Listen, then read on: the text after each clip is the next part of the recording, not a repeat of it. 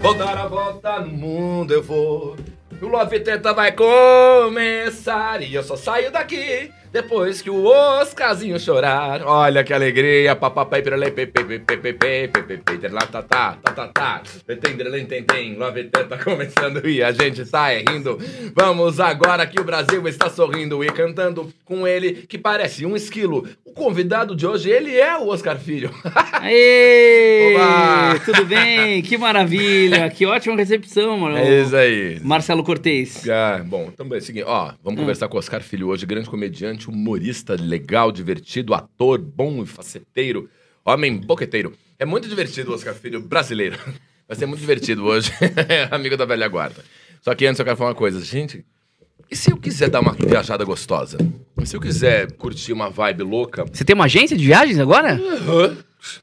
Ó, voo de milhas. Não é demais, cara? Eu acho um absurdo ficar fazendo merchan na frente do convidado e o convidado não ganhar um puto. Eu acho, um- acho que não tem, não tem nada a ver. deixa eu falar uma coisa, voo de milhas te dá coisas. Você Aí, ó, que, aí vocês estão ganhando. E eu, o que, que eu ganho? Eu ganho alguma coisa? Você Eu não comeu um Água? pãozinho de queijo, uma deliciosa Carolina, tomou um cafezinho ali? Não, eu tô gordo. Eu tô gordo, cara. milhas. Não. Seu estacionamento não tá sendo pago hoje pela produção? Dinheiro de voo de milhas. Sai no bolso dele ali, coitado. Você tá passando alguma Imagina. coisa pra ele? O salário de Johnny, o salário de Gafo, que é lanche, e o salário de Will, que é reputação. Ele paga salário pra milhas. vocês? É claro que não, óbvio que não. Mas o- os caras, o merchan de voo de milhas é muito sagrado nesse programa.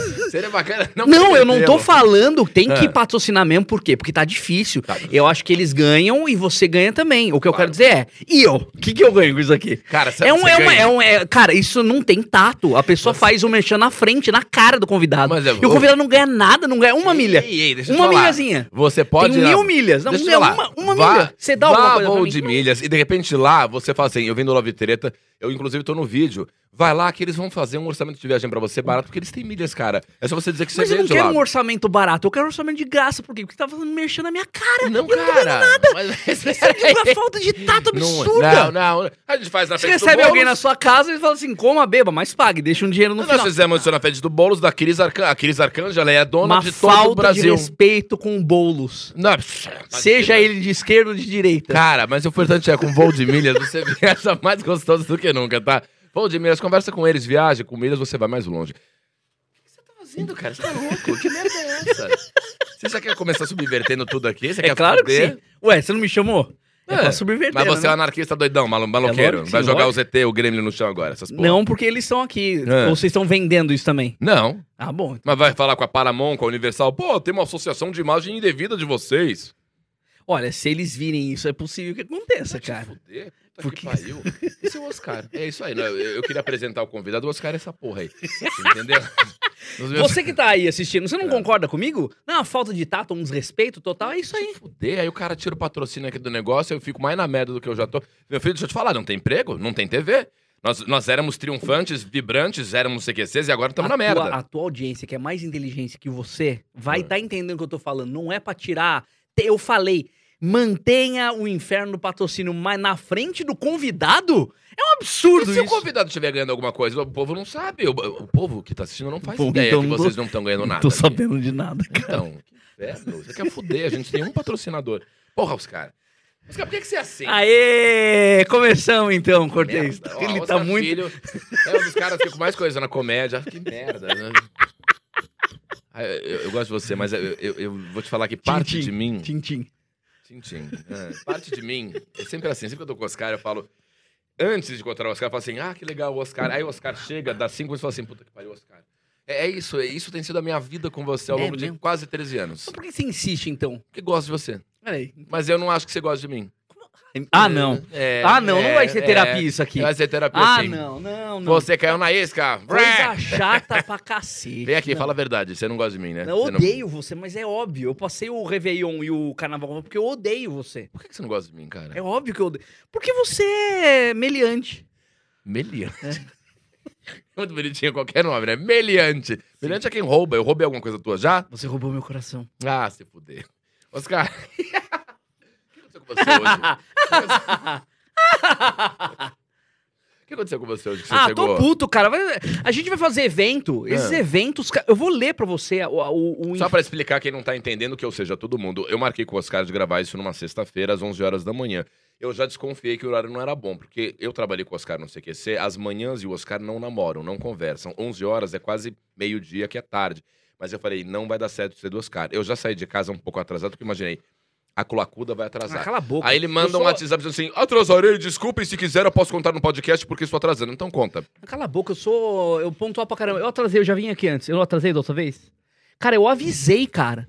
Os caras que chegam atrasados, eles não avisam. Eles falam, foda-se, chega meia hora depois. É ou não é? Tô falando, não é? ah, vai. se- Pausa, baixa pausa. sua bala, Aí, sua é, bala aí. baixa, baixa sua bala. Ah, A equipe hoje tá com o Oscar ou tá comigo? Não, eles Ah, estão se do fuder. lado da verdade. É. Não é que eles estão do meu lado. Não Ah, é que a gente é verdade. super amigo, eles estão do lado da verdade. Ah, O que aconteceu então que você chegou atrasado? Recebi uma, uma proposta de evento. Ei! Fazer evento, tá bom, beleza, vamos fazer, vamos fazer evento. Eu fiz lá o vídeo pro evento, aí falam, não gostamos. Ah, porque não tá engraçado? Não, porque tem temas que não, não, não concordamos. Peraí, você fez um vídeo já valendo como evento. Isso daí, Exatamente. parte do evento era uma entrega em vídeo. Exatamente. Você mandou um texto X pro Exatamente. contratante ele, o cara não gostou. Exatamente. Por quê? Porque daí eles mandaram um e-mail falando. Daí eu falei, então tá bom, então manda um e-mail pra mim dizendo tudo que eu não posso falar. Agora eu vou ler pra você, pode ser? Tá aqui, ó. Qualquer instituição. Você não pode falar sobre qualquer instituição governamental ou instituição comercial ou usar nome de empresa de qualquer tipo. Não posso falar nome. Não falar de nenhum banco ou política. Dá pra entender. Palavrões ou doenças. Porra, palavrão até entendo, mas doen- não pode falar de doença.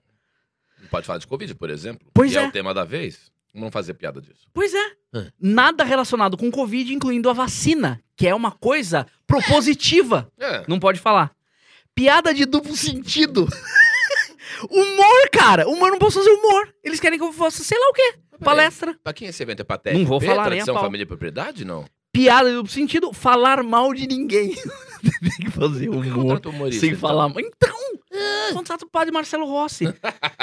Não pode falar de sexualidade gay, sexo, nada do tipo. Ou seja, sexualidade gay tá no mesmo patamar de. Não pode falar nem de sexo e nem de gays. Ah, Tá no mesmo lugar pra eles. frutas, fale de E frutas. o melhor de tudo, Ah. não pode falar de relacionamentos. Eu não posso falar sobre o meu relacionamento. Eu não posso falar de de mim e minha namorada. Minha namorada peidando na cama comigo, eu não posso falar. Mas que bosta Aí é tô essa? puto. É isso. Daí eu tive que acordar cedo pra cacete pra fazer um vídeo é, mais ou menos É. pra mandar pro, pro Você cliente. poderia dar uma palhinha do vídeo que você fez nem pra esse pau, cliente nem coxinha? a pau, imagina. Como que é um stand-up que não pode fazer nada?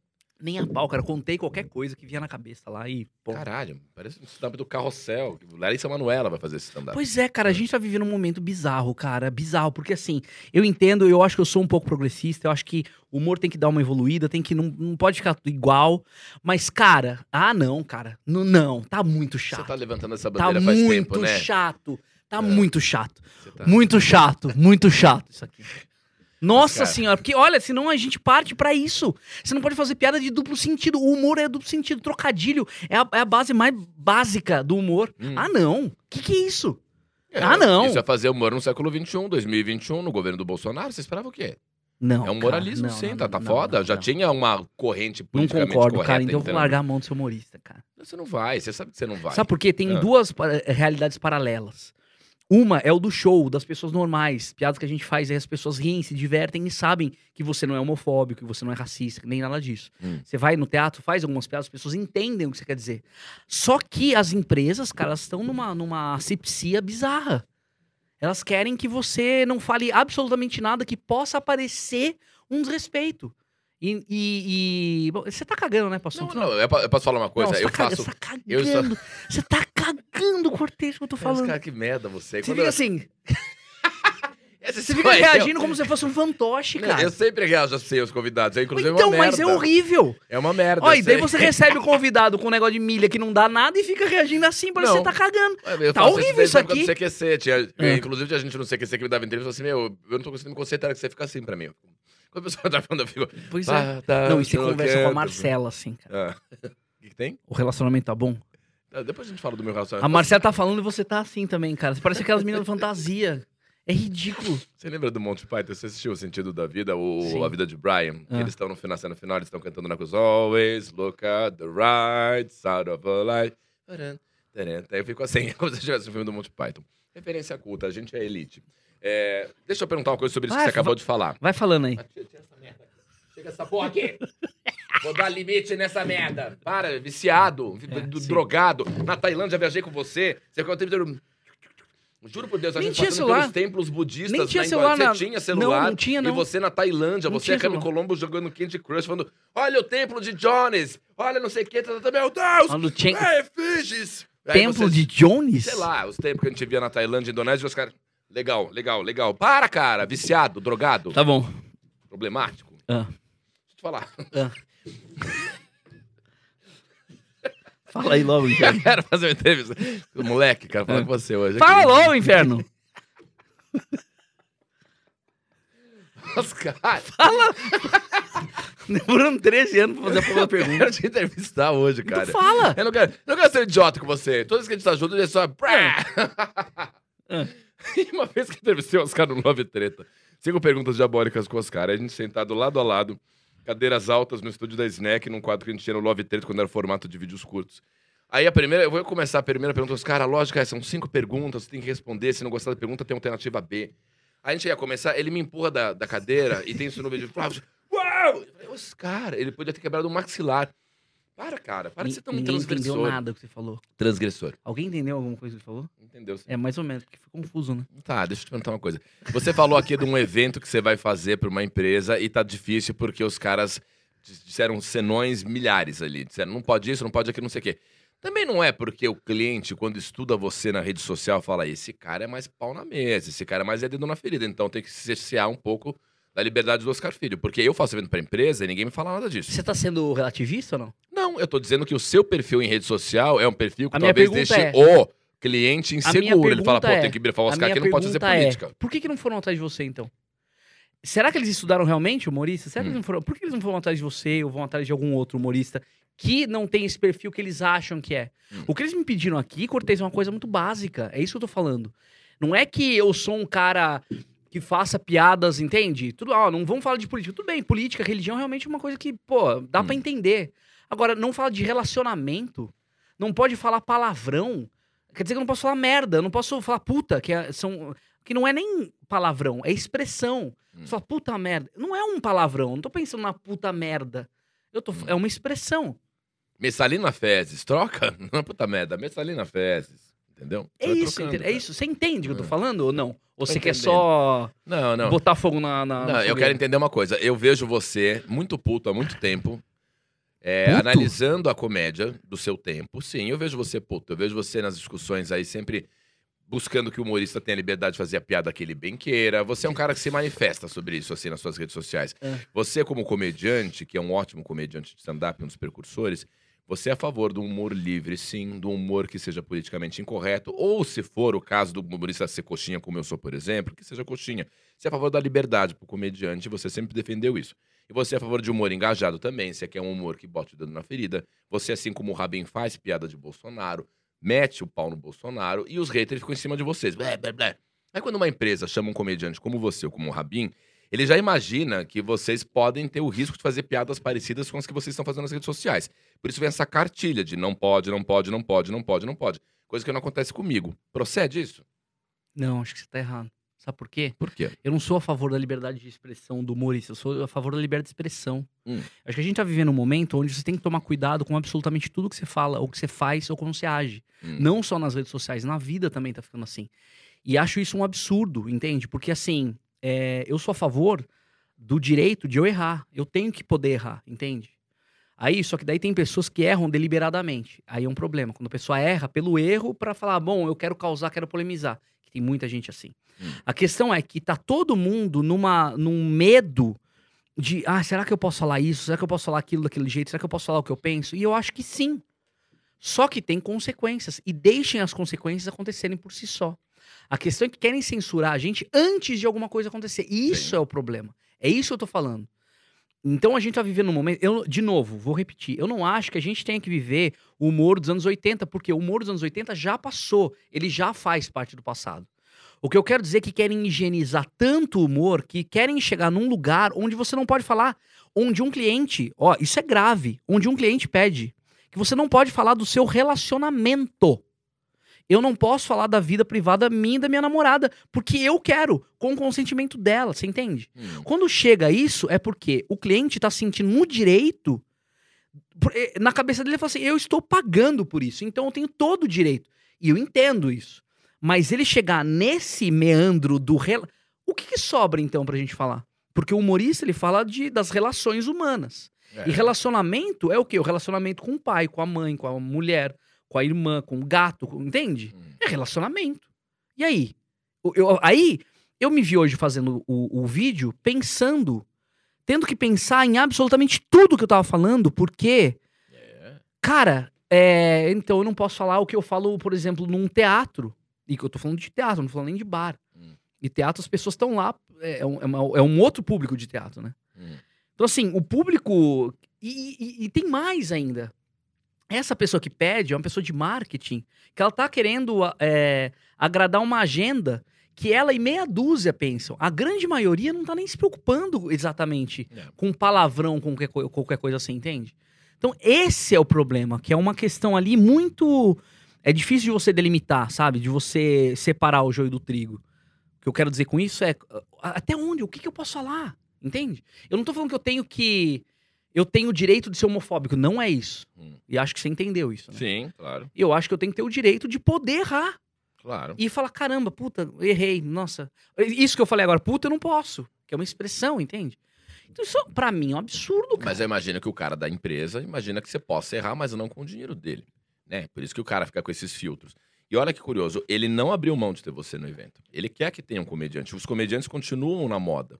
Continuam contratando os comediantes de Ele stand-up. não quer humorista. O não problema é que eles querem ter garantias de que o tipo de humor que você faz na rede social ou no palco, onde você tem a liberdade para fazer o que você quiser, que você tenha a tua autonomia, não seja o tipo de humor que você vai fazer na empresa Não dele. concordo.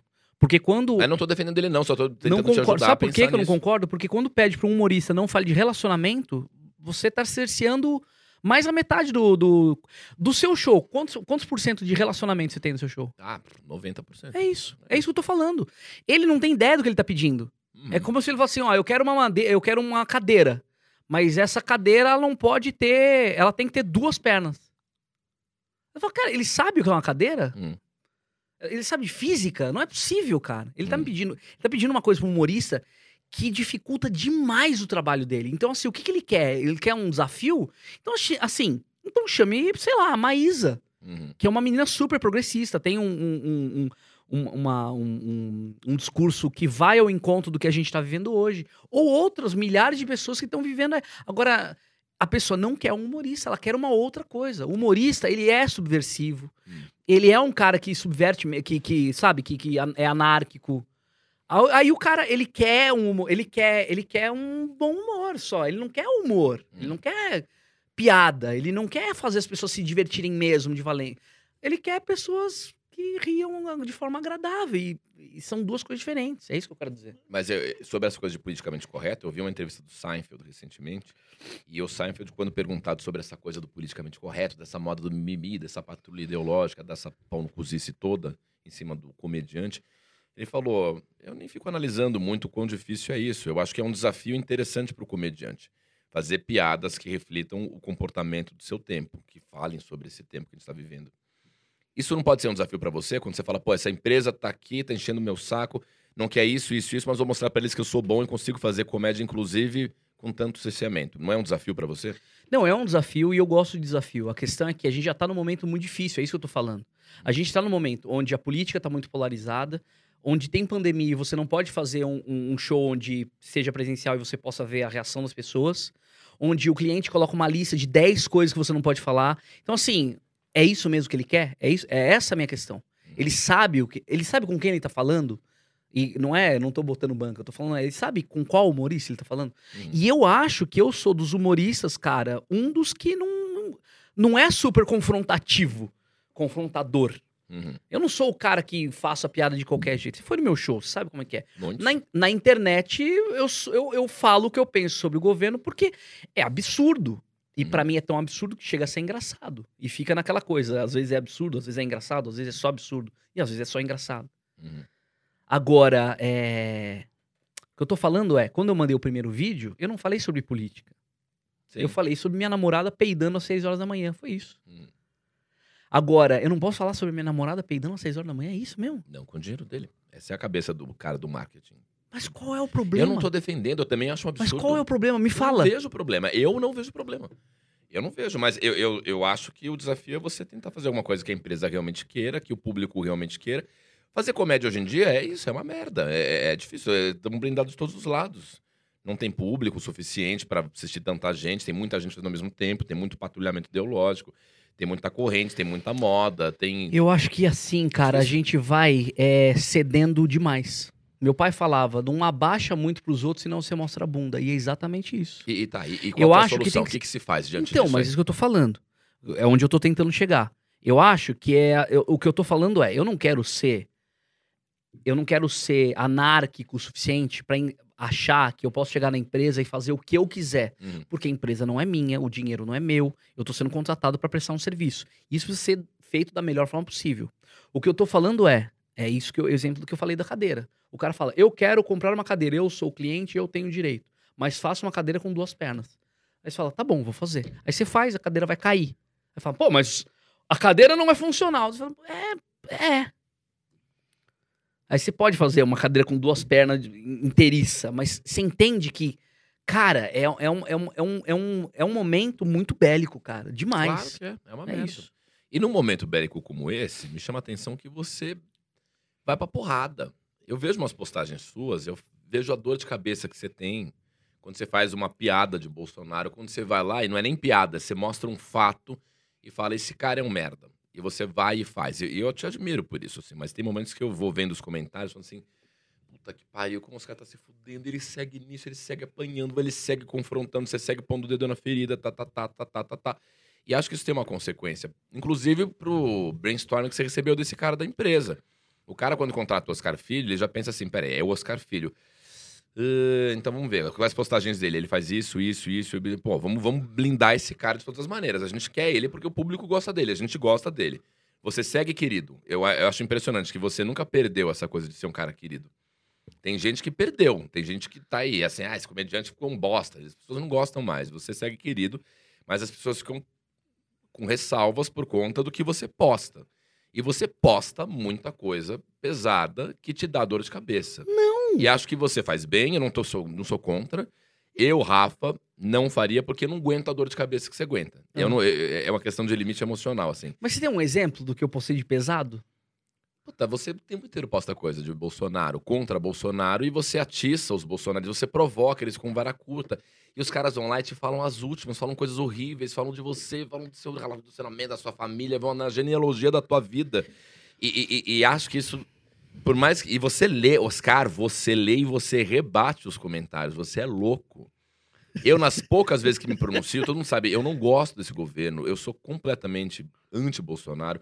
É, eu sou de esquerda, entendeu? Eu nunca neguei isso aqui. Só que de tempos em tempos eu vou e coloco alguma coisa. Administro com sabedoria a porrada que eu tomo e falo, não, não vale mais o preço. E sigo aqui na minha vida. A minha militância é prática.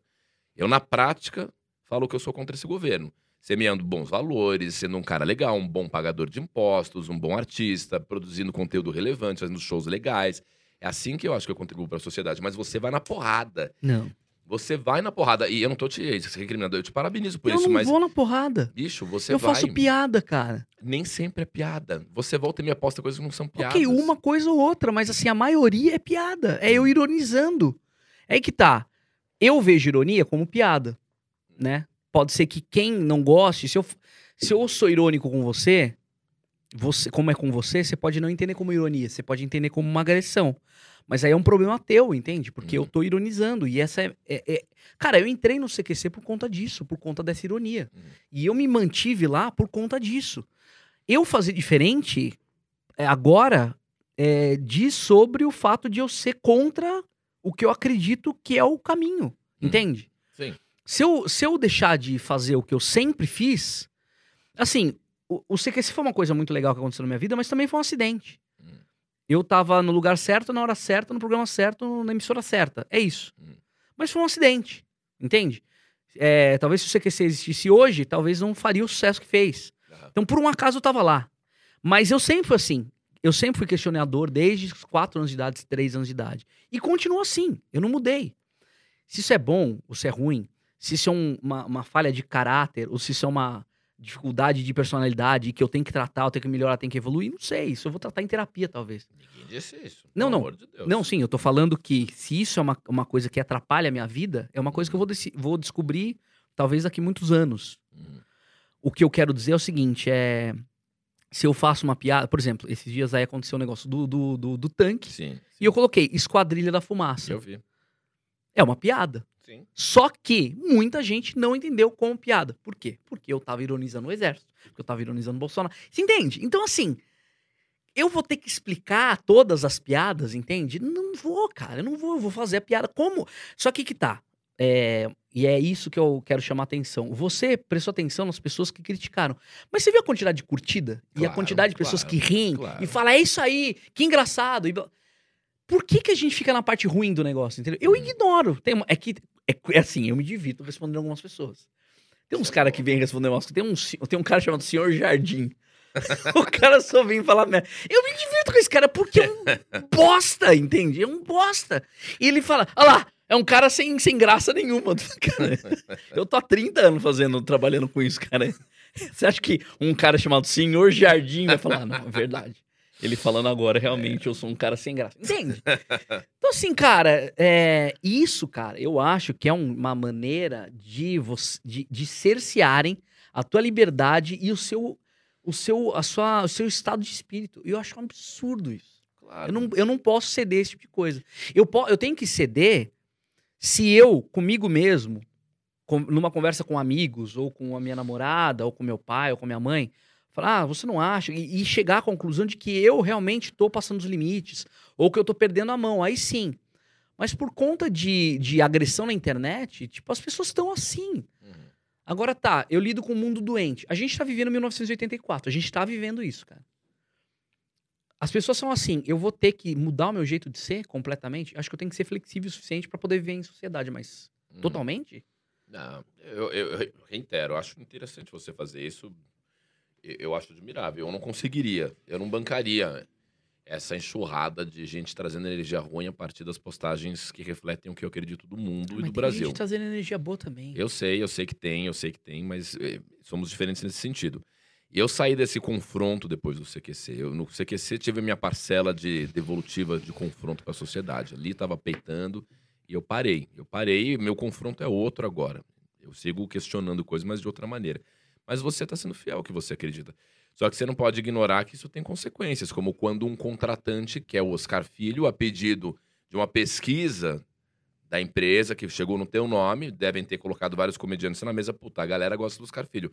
Mas a diretoria, o cara do marketing, o cara que tá te sendo um cheque, eles seguem você, sabem como você posta e tem medo do que você vai dizer. Ok. É, é uma, é uma das consequências. Você Ok. não pode ficar puto. Torna-te responsável por aquilo que cativas. Saint-Exupéry. Dom Perrier! A questão é essa, Cortez. Por que, que você gosta de mim? Porque eu gosto de você. Por quê? Por um conjunto de coisas. É isso. Um conjunto de muitas Eu coisas. imagino que esse conjunto de coisas tenham coisas maravilhosas, coisas geniais, Uhum. coisas muito divertidas e coisas chatas, coisas irritantes, coisas bobas. Boring. Isso tudo Hum. faz o que eu sou. E no meio delas existe a nossa relação. É a mesma coisa com o público. Por que, que tem um público que gosta de mim? Porque eu tenho piadas que são muito boas, tem piadas que são muito engraçadas, porque eu sou, tenho um jeito de fazer humor muito bacana, mas eu também sou chato, falo umas merda, e essa composição faz com que eu junte um grupo de pessoas. Hum. Quando uma empresa busca, faz essa pesquisa que você está falando, e o nome é Oscar Filho, a pessoa tá me comprando total. Eu acho uma covardia ela separar, eu falo assim, a parte ruim a gente não quer, a gente só quer a parte boa.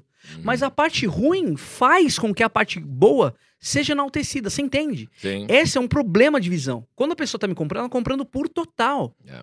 Entende? E repito de novo, não é que eu não, não é que eu sou inconsequente, não é que a pessoa fala, não fale love e treta, eu vou lá e falo. Não, não é isso. Hum. A questão é que quando a pessoa fala uma coisa tão genérica quanto relacionamento, ela não sabe o que ela está pedindo, não é nem só para um humorista. Você chega para um coach, você chega pro Sei lá pra quem. Você chega pro, pro, pro Karnal, você chega pro, pro Cortella. Uhum. Olha, você pode falar de tudo, menos de relacionamento. O relacionamento é a relação interpessoal que faz a evolução da sociedade, entende? Tipo, Sim. então assim, como que você vai falar de coisas absolutamente técnicas? Tipo, você vai comparar com o quê? Você pode, mas vai te dar muito mais trabalho. Você vai trabalhar como se estivesse fazendo uma, um TCC. E não é a questão. A questão é muito mais suave, muito mais leve. Você tá- a gente tá falando de humor, entende? Você Claro. coloca tanta regra no humor, ele perde a graça, ele vira burocrático, vira uma coisa estatal, vira. Entende? Fica um negócio e fala, cara. Então, assim, ele não precisa de mim. Ele não precisa. Mas aí vai da tua gigantesca habilidade de poder chegar no meio termo com esses caras. Mas isso eu quero fazer na minha vida pessoal, Cortez. Hum, hum. Isso eu quero fazer na minha vida. Quando eu estiver montando o meu, o, meu rote- o meu roteiro, o meu solo, e falar como que eu quero me, dirigi- me dirigir pros meus fãs. Uhum. E daí é uma luta pessoal minha. Eu não quero que seja imposto por nenhuma empresa que venha me pedir isso, entende? Uhum. É. Eu quero trabalhar o meu material e, e, e- e ser genial ou não, bom ou não, para as pessoas com que eu tô me apresentando ali. Não numa empresa. Isso não vai acontecer numa empresa. É isso que eu tô falando. Uhum. Você sabe o que eu tô falando. Sim. Quando você faz um evento, você não vai mudar a vida de ninguém efetivamente ali. Você vai ser um, um- uma. Um, um- você vai ser uma, uma diversão. Uhum. Pode ser que eventualmente você consiga mudar a vida de alguém, mas não é, entende? Dificilmente. A gente tá falando de uma obra de arte. A gente tá falando de Van Gogh, entende? A gente tá É. falando de uma coisa mais tranquila, que é, que é feita para entretenimento. É isso que eu quero dizer. Será que parte da sua missão não é contar pro corporativo como é que se faz comédia dentro do corporativo? Pode ser isso também. Então, mas aí não tem. Não sei se é isso que você quer pra tua vida, mas se você faz tanto evento corporativo como comediante stand-up, você faz bastante, parte da sua missão seja essa, entendeu? Ó, a empresa, o stand-up é isso. É, uma- é um beabá. Pra mim tem que ser isso, cara. Você tem que contar pra eles. Não dá pra você cercear todos os temas, não dá pra você dizer o que posso nesse nível. Tem que ter um- uma abertura, uma flexibilidade pra falar disso e daquilo. Essa é a tua missão, talvez, na É, empresa. Mas eu acho que é a luta. A, a luta. A, a, a conversa é, não é, de igual para igual. É, companheiro. A, conversa não é de igual para igual. Não, não falei luta, mas não é luta. É isso. Falando porque acaba sendo uma luta, porque até a pessoa entender o que você quer, entende? É, Hum. é- é difícil. enfim. Como você é complexo, né, Oscar? Eu sou. Você, deixa eu te falar, agora vamos entrar para um outro seara que é o psicológico do comportamental, Ai, Oscar Deus Filho. Eu, eu já disse para você, olhando no teu olho, Tem água aí? tem água aí. Você pode pegar a tua própria água. Ninguém é obrigado a te servir aqui, não. Tá atrás do. Tá no rabo do ET. Oscar é um dos caras que eu mais conheço e um dos caras que eu menos conheço. Eu falei isso pra você depois que a gente teve uma briga, lembra? Por causa do Uno. Nós estávamos jogando Uno. Posso contar essa história? Muito bonitinho, Oscar. A gente, o Oscar é muito próximo. Pergunta pra mim quem é próximo do CQC. E é a Mônica Iose e o Oscar Filho, né? Pra mim é isso, assim. Você é mais próximo até que a Mônica. A Mônica é muito minha amiga, mas eu vejo de vez em nunca. Apesar de ser vizinha, ela mora a duas quadras da minha casa. mesmo? Ridículo, é ridículo. Caraca. Ela não mora Nunca no Rio? vejo. Não, ela mora em São Paulo mesmo, perto da minha casa. O Oscar é o cara mais próximo que eu tenho hoje em relação ao CQC. E ao mesmo tempo é um cara que eu conheço tanto e conheço nada. Nada. Vou dar um exemplo do que é o Oscar Filho. Nós estávamos jogando Uno no carnaval. O Oscar passou o Réveillon comigo e a Marcela, tá? Ele foi com a Willy, nós passamos o Réveillon juntos. Três casais, minha irmã tava também com o namorado dela. O Pedro, filho da Marcela, todo mundo foi legal pra caralho. Pô, passamos uma semana junto. Temos muita intimidade. Eu conheço bem o Oscar, já dividi quarto com o Oscar. A gente já viajou junto, a gente fez CQC por anos, entendeu? Trocamos de roupa no vestiário, tive nu. Seu pênis é feio e pequeno. E é isso, a gente tá sempre junto, a gente se conhece. E aí, passamos o Réveillon junto, foi legal. Aí no carnaval, ele volta. E nós estamos lá de novo jogando Uno, jogando Uno. Uno. E Uno é um jogo de blefe, de filha da puta. E o Oscar é o rei do bullying, é o rei das, da cuzonice. É difícil. O, o filho da Marcela, o Pedro, sofreu com você. Porque Mentira. o Oscar. Não, peraí. Vamos Peraí, falar a verdade. Não. Não. Ele é sofreu verdade. com você. Não. Ele me adorou, tanto que ele Não. queria que eu ficasse perto dele brincando com ele. Você tá louco, você tá Mas deixa eu explicar. Pergunta pra Marcela Tá depois. bom, depois eu vou contextualizar isso. O Pedro é um menino de 9 anos, filho da minha namorada, meu enteado. E ele jogando Uno com o Oscar, o Oscar é aquele cara que se moleque é, ele ah, ah, seu merda, errou, perdedor. Imagina uma criança de 9 anos ouvindo isso de um garoto, do cara que ela assistia no programa da Maísa, Mas um cara que viu no quem? carrossel. Mas chorou com você. Chorou comigo porque eu comecei a pilhar ele junto. E ele, uma hora, olhou pra mim e falou assim: pô, você era minha referência de proteção. Ele chorou e desabou comigo. Olha aí, ó. Quem tá errado. Mas imagina, um menino de 9 anos que via você fazendo o carrossel, o vilão lá do via e depois viu você no programa da Maísa. Aí o cara fala assim, cara, ele tá aqui comigo. Aí ele fica, é, merda, seu merda, erra, erra, papá. Ninguém, ninguém aqui é tão ruim como você, você é péssimo, é, é. Aí a gente aprendeu a jogar bullying, jogava bullying com bullying junto com os caras. É. Aí no carnaval estamos jogando do mesmo jeito. E o Pedro não tava dessa vez. Sim. Aí estamos em dois casais. Marcela, eu, você e o Willy, brincando e não sei o quê. Marcela faz um bullying com você. Ela blefa, ela dá uma roubada. Oscar tem essa reação. Ah, se é assim, eu não vou mais brincar. Ah, Bate a vou porta. deixar essa história. Pau! Bate a porta. A gente fez. É, e a gente achou que era uma piada e falou: Ah, eu volta, bati a Oscar. porta. Bom, Tá. ó, a porta aqui não é sua, é, é do sítio do seu amigo. Certo. Aqui custa caro, custa dinheiro. Você não pagou nada pra estar lá. Tá. Então, bau! E aí, a gente falou, ele vai voltar aqui, é uma puta piada. Ele não volta. Aí ele levanta, vai lá ver e volta. Eita. Aí ficou um clima de merda. A casa desabando, ficou. Ah, o que fizemos? Aí voltam os dois com os olhos vermelhos, os narizes de choro. Aí ele senta e fala: Nossa, Vamos conversar. É, eu tive um estresse. Que Cara, isso, nossa, cara? como você Que que exagera. isso, cara? Cara, que você Que que exagerado. você teve, cara? Foi parcialmente verdade. É isso aí. Mas cara. esse é você, você é o loucão. Você, Foi isso que acontece Você é o no porra Uno, louca cara. polinador, cara. Você é o sacanão. É. Aí uma hora você. Eu Foi quis isso que acontece no Uno, cara. Foi isso que Eu acontece não no Uno. consigo entender. Cara, ali eu falei, eu realmente não conheço os caras. Eu nunca vi uma pessoa que todo mundo fica sendo zoado por ela, e aí a gente zoou ele.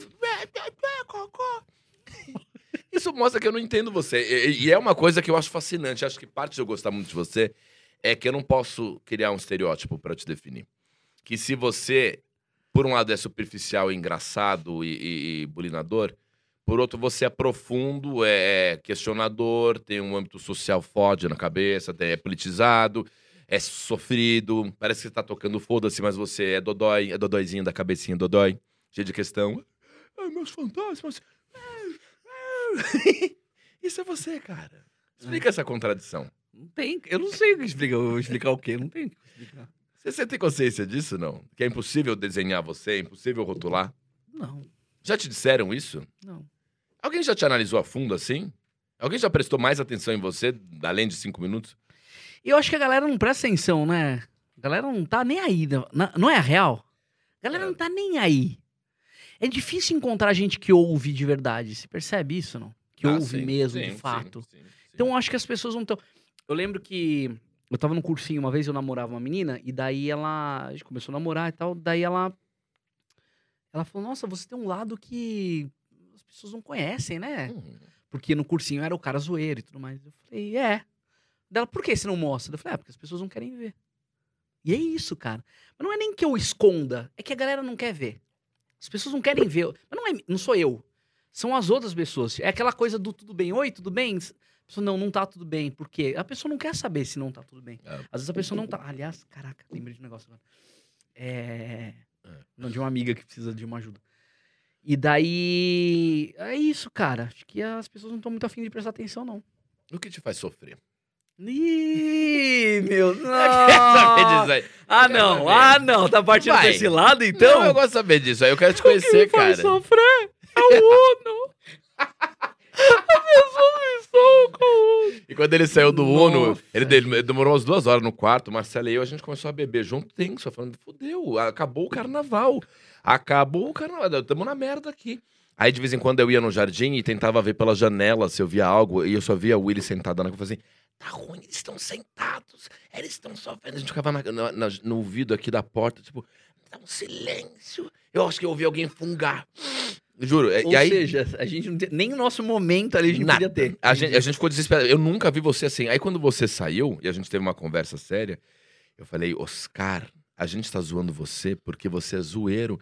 E eu falei a clássica frase que tá até hoje como um mantra da nossa relação, que é o torna-te responsável por aquilo que cativas. Uma frase do Dom escritor... Perignon.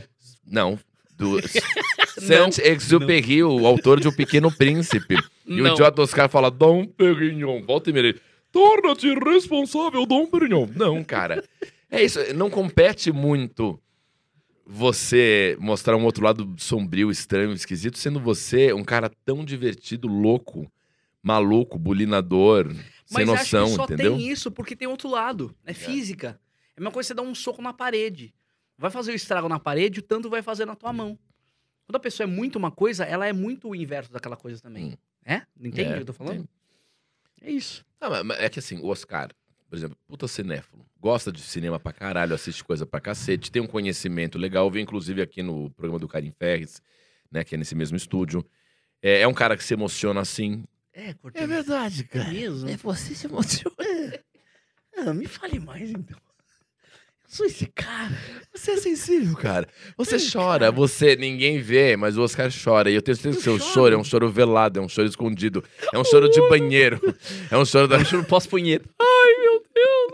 Fica mais tempo com o pau duro. Eu tenho, eu, tenho, eu tenho uma amiga muito querida que mora sozinha e os pais já faleceram. Ela já tem quase 50 Ela tem 52 anos, inclusive, e ela já não tem mais ninguém nesse mundo. E ela segue uma onda sozinha, assim, vive com seus bichos. E ela tá sempre de cabeça erguida. E ela fala que às vezes ela sente a barra da vida. E ela, nessas horas, costuma colocar as compras do mercado em casa e ela se escora na parede e desliza chorando. Nossa senhora. E eu fico chorando de rir com essa coisa. Mas que coisa, que imagem foda. Nessa hora eu sei que não tá fácil, mas ninguém me vê desabar e chorar. eu acho que você chora escondido. Um- E deve ser aquele choro que sai aqui do Ana.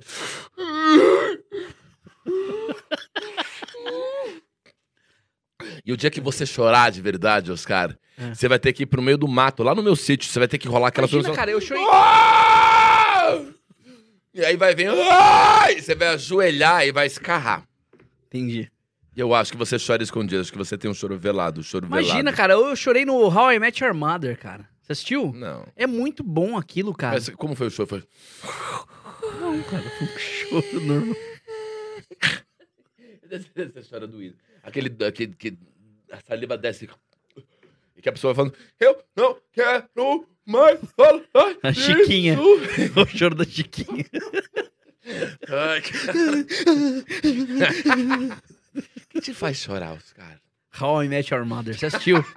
Cara, é muito E. How I Met Your Mother. Cara, é muito bom, cara. É muito bom aquilo. Hum. Precisa ver. Precisa ver. Eu acho que é melhor que Friends, talvez, hein? Ah, mas Friends faz a Olha gente tá rir. vendo? Olha lá. Friends faz Ó. a gente rir. Por isso que How I Met Your Mother é melhor. Hum, Porque é mais profundo. Tá. Ele vai além. Ele vai. é uma- ele é mais possível. O Friends é muito legal, mas acho que ele é mais adolescente, vamos dizer assim. É. O How I Met, ele fala: caramba, isso é possível. O final, que um monte de gente não gostou. Não, é, é o, que poder, o que deveria ter acontecido mesmo. Se fosse a vida real, aconteceria talvez desse jeito aí, porque é o que acontece. É isso. Isso é muito bonitinho, cara. Obrigado, cara. E eu preciso fazer um agradecimento público ao Oscar Filho e contar uma história de bastidores de anos de CQC. Ah. Eu acho que se não fosse por você e pelo Danilo Gentili, eu não teria conseguido prosperar no CQC. E vou explicar por quê. Quando entramos no CQC, em 2008, você foi inclusive o último dos repórteres a ser contratado. Acho que Não, você foi foi o o- último integrante a entrar no CQC. Não, foi o, ta, o Foi- É, foi o último. É Você verdade. foi o o último. Tasso foi o penúltimo, eu fui o último. é. Todos nós já estávamos praticamente contratados, É. faltava um âncora, que eles estavam em dúvida se era o Casé Peçanha ou se era a Daniela Sicarelli, e acabou que foi o Tasca. A Daniela Cicarelli? Essa eu não Sim, sabia. a Sicarelli ia ser, ia ser apresentadora do CQC. Sério? Ela tava na Band e ela tava meio deslocada na Band, porque ela, ela tinha saído a passe de ouro da MTV pra ir pra Band. E ela não tinha triunfado nas coisas que ela tava fazendo ali, formatos, umas coisas que não tinham. Nossa, não Né? sabia dessa, cara. cara. Aí com- cogitaram a Sicarelli pra ser apresentadora do CQC e na hora H eles vetaram. Ah. Enfim. E aí entrou o Taz, que foi o penúltimo integrante contratado, e o último foi você. E a gente sabia que vai ter um outro repórter, eles estão fazendo seletiva aí com um monte de gente. A gente via cruzar umas pessoas na produtora, entrava e saía. um- Lembro de umas caras que entravam e saíam ali. Aí, enfim, um dia disseram que era você. E por que que foi muito bom você ter entrado no CQC assim como o Danilo? Porque em relação a mim, eu não vim do stand-up. Eu não era engraçado como vocês. Né? Eu não tinha o know-how que vocês tinham de tiradas rápidas. O stand-up dá essa canja. Depois que eu comecei a fazer comédia, eu virei inclusive melhor repórter, porque eu tinha bala na agulha para poder conversar com as pessoas, entendeu? E vocês já tinham isso, eu não tinha. Só que a agenda do do Oscar na época, que já era um cara de stand-up, junto com a do Danilo, era uma agenda infernal. E o Oscar furou muita matéria. Você não apareceu em muitas matérias. E eu cobri você Ai, em Deus. milhares de gravações do Eu CQC. falei tanto isso pra você, cara. E é. lu- E é que a lu- verdade. Mas pera, Tá deixa eu terminar. Não, mas calma. E o fato eu de você faltar em tantas matérias, falou. eu apareci. deixa eu falar, eu triunfei inferno. pela quantidade de matérias, não pela qualidade. Eu sou. Eu, eu, Isso. eu substituí o Oscar e o Danilo, que tinham agendas diabólicas de comédia stand-up pelo Brasil afora. E por isso eu aparecia. Tinha matéria de programa do CQC que tinha sete matérias, cinco eram comigo. E não é porque eu era bom, não, porque era melhor, nada. Eu era disponível. Que vocês estavam sempre enrolados. E isso é bom, eu não tô te. Você se ofende quando eu falo isso? Não, é que você repete uma história há muito tempo, Cortez, que ela não é verdadeira. Mas era isso. Não, te Ah. venderam essa história, você comprou isso que é muito maluco, cara. Você me pinta, você sempre falou isso, você já falou isso na frente de outras pessoas, não tinham nada a ver com o CQC, inclusive. Ah, o Oscar dormia, o Oscar não aparecia nas matérias. E não, cara. Eu não falei isso, não. Tinha uma coisa que acontecia no, no que CQC. você fazia muito tinha uma show. coisa que acontecia no CQC que era o seguinte. O diretor do CQC, ele ficava numa sala onde todo mundo poderia ir lá falar com ele. Certo? Certo. E a sala era muito possível de entrar e falar. O que eu percebi que aconteceu ao longo dos anos, com muitos repórteres, inclusive isso eu vi acontecendo pessoalmente, era, vamos supor, tinha um produtor que falava com você, vou usar uma situação genérica, falar com você. Aí, por algum motivo, você não podia ou tinha alguma dificuldade, a pessoa desligava o telefone, ia direto na sala do diretor, Uhum. desceu o cacete em você. E ela contava a história que ela queria pro diretor. E o diretor comprava essa história. Ele falava, tá, por quê? Só que você não tá sabendo, porque você tá na sua casa, a pessoa foi agradável com você. Ah, você não pode cortar isso? Poxa, que pena. Poxa, não tem. Ah, não, poxa, você explica, você tem. Ah, tá bom. Filho da puta, nossa, repórter é tudo filha da puta. Entrava e descia o cacete. E, vi- e você ia criando uma personalidade em relação a isso diante da produção e da direção. E você não tava sabendo. Mas Isso aconteceu durante muito, muito assim, muitas vezes. eu não estou falando disso. Estou falando Agora, de você ter Calma, agenda de eu estou comediante chegando lá, inferno. Você tá falando de outra coisa. Eu tô dizendo que como você tinha uma agenda bastante intensa de de apresentações de Inferno? comédia stand-up pelo Brasil, de sua agenda não era tão disponível como a minha, que não fazia porra nenhuma e morava Lembra do lado tá da falando de, de ouvir? Lembra? A gente tá falando agora há pouco de ouvir. Ai, tô tão arrependido de você estar aqui. É, então. Ai, que inferno. Toma essa. Toma Ah. essa. Aí, o que acontecia era o seguinte. Ah. Por exemplo, eu não fui no casamento do meu melhor amigo na época. E eu tinha pedido essa data. Eu cheguei pra, pra menina lá e falei, não vou falar quem é, mas enfim. Viu? Meu melhor amigo vai casar nessa data. E a gente tinha quatro, da- quatro datas, lembra? Quatro datas livres por mês. é. Exatamente. Isso seria a quinta data. Eu falei, será que é possível vocês abrirem uma exceção porque vai ser num dia de semana, vai ser de manhã, vai ser num dia que não dá? Olha, Oscar, você sabe. Eu falei, não, eu, putz, é o meu melhor, eu juro pra vocês, não é uma invenção, não é, não, não é a minha tia morrendo. É o meu melhor amigo que vai casar de verdade. Cara, isso foi meses antes. Eu prometi pro cara, eu falei, eu ia ser padrinho. Ele falou, cara, tá, tá, tá, tá, tá. Chegou no dia, eles marcaram um negócio pra mim. Caralho. Então, acontece esse tipo de coisa que você fala, cara, não é, por, não é, é não é parceria isso, entende? Então, quando chegava a minha vez de ser filha da puta, eu falava, quer saber, ser filha da puta também. Uhum. Só que daí, a história se formava do jeito que eles queriam pro, pro, pro, pro diretor. E eu falei isso pro Gonte. Eu falei, Gonte, você fica acreditando em tudo que eles falam. Proteste já eu me fudi muitas vezes com isso. Só que daí eu fui lá, como eu aprendi, e o Proteste já foi bem depois de, de eu ter entrado, aí eu aprendi, daí eu fui pentando as pessoas. Não, você falou, não, vem cá, fala agora na frente, não fala na cara dele. E aí sim eu, ah, entende? Mas durante muito. Aí, uma das matérias que você foi fazer, que era, se não me engano, do. do, do, do Suplicy, Uhum. do Blue in the Rain, não é? Que vocês iam cantar juntos? Ah, sim, mas isso foi no primeiro ano do CQC. Levamos o Suplicy pra ir no show do Bob Dylan. não, não, mas teve uma outra. Não, não foi Ah. esse, foi uma outra ainda. É, Ah. é, a ge- era uma outra coisa. Trabalho Forçado, que a gente levou o Suplicy pra ser bartender no barzinho da Vila Madalena. Talvez, talvez isso. Acho que foi isso. E daí vocês É. cantaram também. Sempre cantava o Suplicy. E daí, é, tava marcado eu. Hum. Só que é o seguinte, eles. Teve algum problema de. Algum, alguma questão de. Ah, não, não foi falado direito comigo. Me passaram de um jeito, tipo. não- Eu achei que a matéria era de manhã, a matéria era à noite e a matéria era de manhã. E não me falaram, tipo, ah, amanhã, 11 horas, entendeu? Só que a gente tem que fazer a matéria à Hum. noite. E eu falei, bom, então é 11 horas da noite. Aí naquele dia, eu dormi até mais tarde. Por quê? Porque a gente trabalhava pra caralho. Não é porque era um puta de um vagabundo, é que a gente trabalhava que nem uns idiota. Fazia show e trabalhava. Uhum. Então eu falei, pô, a hora que eu posso dormir, eu vou dormir. Só que daí o diretor liga, o produtor liga e fala, viu, o Oscar, por quê? Porque tá dormindo. Porra, ele não quer trabalhar. Aí é essa história. Aí fica, puta, o Oscar é um puta de um cara que dorme, que não trabalha. Aí é um, um absurdo, cara, porque daí você pode fuder a vida de um, de um profissional falando que o cara é vagabundo, entende? É isso. Esse tipo de premissa te incomoda, né, Oscar? Opa! Não, é porque passou, percebendo. é porque você passou muito tempo falando isso, cara. Você já falou pra gente que não tinha nada a ver. Eu, eu- Mas eu- só que você só que daí a pessoa olhava pra mim e falou: Nossa, ele deve ser mesmo. Porque, Eu ó, estou falando da sua agenda de shows que era grande, porque Então. você naquela época já era um cara de stand-up que se beneficiou muito ao lado do Rafinha, do Danilo, que também eram caras de stand-up, com a popularidade do CQC. Estou falando especificamente da sua agenda de stand-up. Quem saiu falando assim, por que vocês compravam um discurso que eu dormia, que eu não atendia o telefone? Foi você, não tô falando nada. Isso tudo que você tá falando já é insubordinação, já é ser relaxado em relação ao trabalho, que não foram- são coisas Não, que eu falei e nunca acreditei tá. nisso. Mas, Eu acho sim que o pessoal tinha uma implicância muito grande com você ali, sim. sim, comigo com o Danilo. Com você com o Danilo, É. porque vocês sempre tiveram uma coisa que era pré-CQC. Já eu sou uma cria do CQC. Eu, na época, era possivelmente o cara mais grato do CQC, porque eu tava numa merda federal, tinha 31 anos de idade, nada tinha acontecido direito na minha vida, apesar de eu estar desde os 17 tentando uma oportunidade, me foi dada a oportunidade e eu comprei totalmente. E vocês eram anteriores ao CQC. Você já apareceu na TV antes do CQC. Não foi a tua estreia em TV no CQC. Foi MTV. Entendeu? Ah, você ia ter um programa na MTV se você não, tivesse ido Não. pro CQC. Você ia ter, você sabe Ah, não, sim. é. Isso, você teria. É. Então, é isso. Insubordinação, relaxamento, catatata, isso são coisas que você que tá falando, não sou eu. Tô falando de agenda de stand-up. Não, mas é uma coisa que surgia muito na época, que é foda, né? É tipo, os caras se tratam. Teve, óbvio, teve coisa maravilhosa no CQC. Mas os caras. é- é- é- era, uma, é uma, era uma luta ali entre os produtores também, porque você sabia, né? Tinha É. produtor que queria ser repórter. Sim. Então os caras faziam umas coisas que era meio baixa, é, entende? Uhum. Por quê? Porque você não tava lá pra se defender. O Foda, cara contava é. a história que ele queria. Eu já vi falarem de você, por exemplo, entendeu? Falando de mim. Ah, enfim. O quê? Não, mas é esse tipo de coisa. Falaram Esse tipo de de coisa. mim? Porra, o Cortez é foda porque. Entende? É, é- Ah, sim. Mas é que tá, é o tipo de coisa que se você fala entre amigos, as pessoas vão falar, ah, não, são os dois ali que estão. Agora, você falando isso no ambiente de trabalho, pô, o cara tá desmerecendo isso, entende?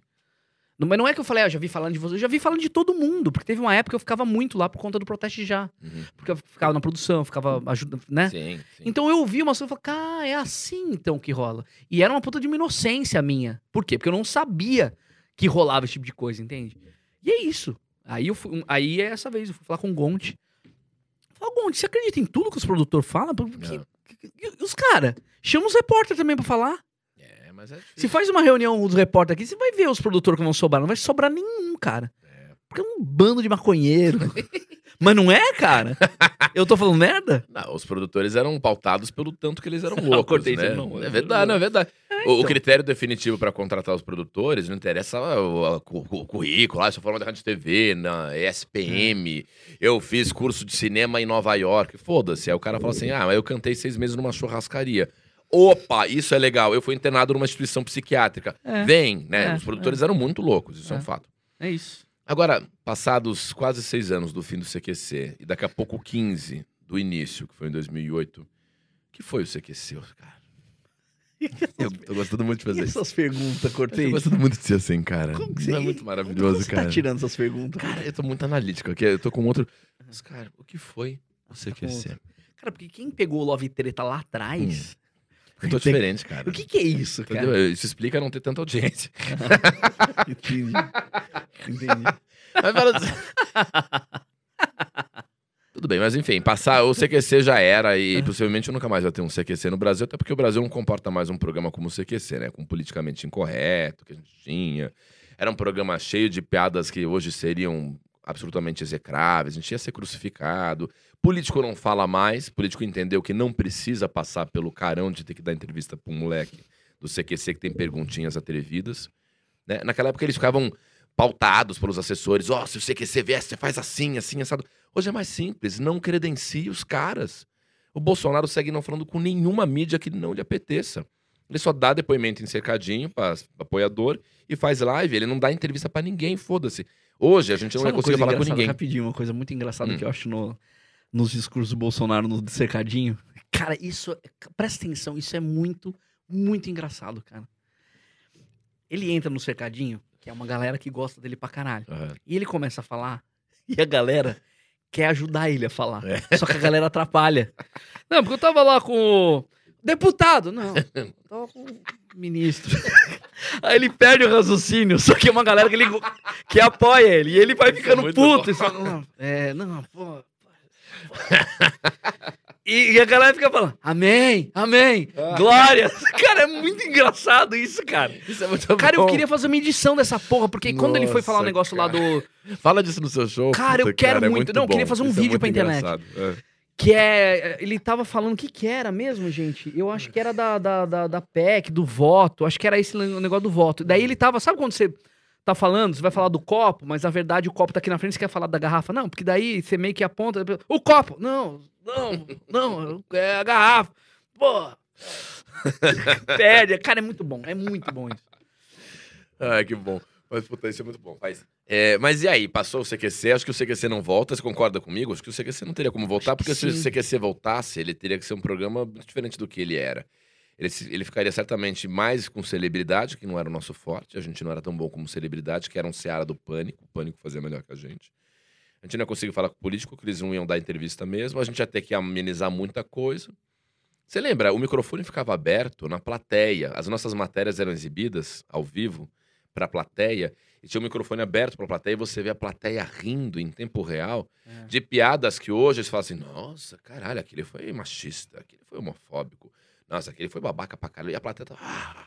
Não era claque, não era. Não Sim. tinha alguém aplausos, não. Tinha, As pessoas mas- riam pra caralho mas daquilo. Não, tinha a Ro, a Rosana ficava ali entre uma saída e entrada. Não, mas tinha bloco. riso genuíno mesmo. Era um riso genuíno, é- era o reflexo de uma época. Então, eu acho que não voltaria a CQC. Você acha que voltaria? E o que foi pra você fazer CQC? Não, então, acho que tem muita coisa. Idiota, né? Eu tô muito entrevistadorzão foda. O que, que você quer? Que você responda. Não, que você olhou com uma tartaruga, tipo. Você fez um negócio. Mas o que, que você tá? Você tava em busca do quê? Não, eu fiz um gesto pra te divertir. Entendi. tá bom. Eu, go- eu gosto de fazer as coisas. Eu gosto de fazer as coisas pra divertir. O Oscar num show meu de comédia é a pior coisa que pode acontecer pra plateia. Quando o Oscar vai assistir show meu, e eu sei, o Oscar tá na plateia, eu não faço show pra plateia, eu faço pra você, né? E eu me divirto muito, e só eu e você rimos, e eu faço assim. eu faço assim pro Oscar, fico morrendo, e ele ri junto, e a plateia fica, mano, que, que bosta que esse show que eu tô. Eu improviso coisas pra você. Ué, ué. Ai, Eu faço coisas pra te divertir. Conta. É. Putz, cara. Que idiota, né? não faz sentido nenhum. Ele faz a pergunta: o que foi você quer dizer pra você? Mas isso é pra te divertir.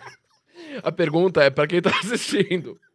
Isso aqui é pra você. Não, e a câmera nem tava em você, com certeza. Porque cortou pra mim que eu ia responder e você aqui, ó. Interessa que você se divirta comigo. Juro por Deus, eu quero muito. Vai. Ai, meu Deus, e aí? Que idiota, meu Deus.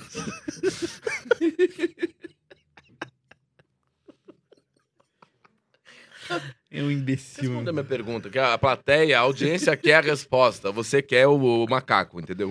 Quantas pessoas tá dando cada episódio? Ah, Hoje esse aqui virou o jogo do, do canal. Não. tô falando Nós não estávamos bem, média. não, não vou negar. É? O Oscar Filho virou o jogo do Doze. canal, graças a Deus. 12 pessoas. Milhões. Vamos lá? Ah, não quer falar sobre isso. Não, eu quero, eu quero a resposta. Oscar, pei, pei, pei. Falou em Vamos, audiência. Oscar. Quem te lembra isso aqui? Oscar, ei, Oscar, ô, ô, ô, louco. Cara, então, eu acho que isso que a gente tava falando aí no começo de, de evento e tudo mais, acho que é uma, um reflexo. Acho que a televisão tá meio bundona também nesse sentido, sabe?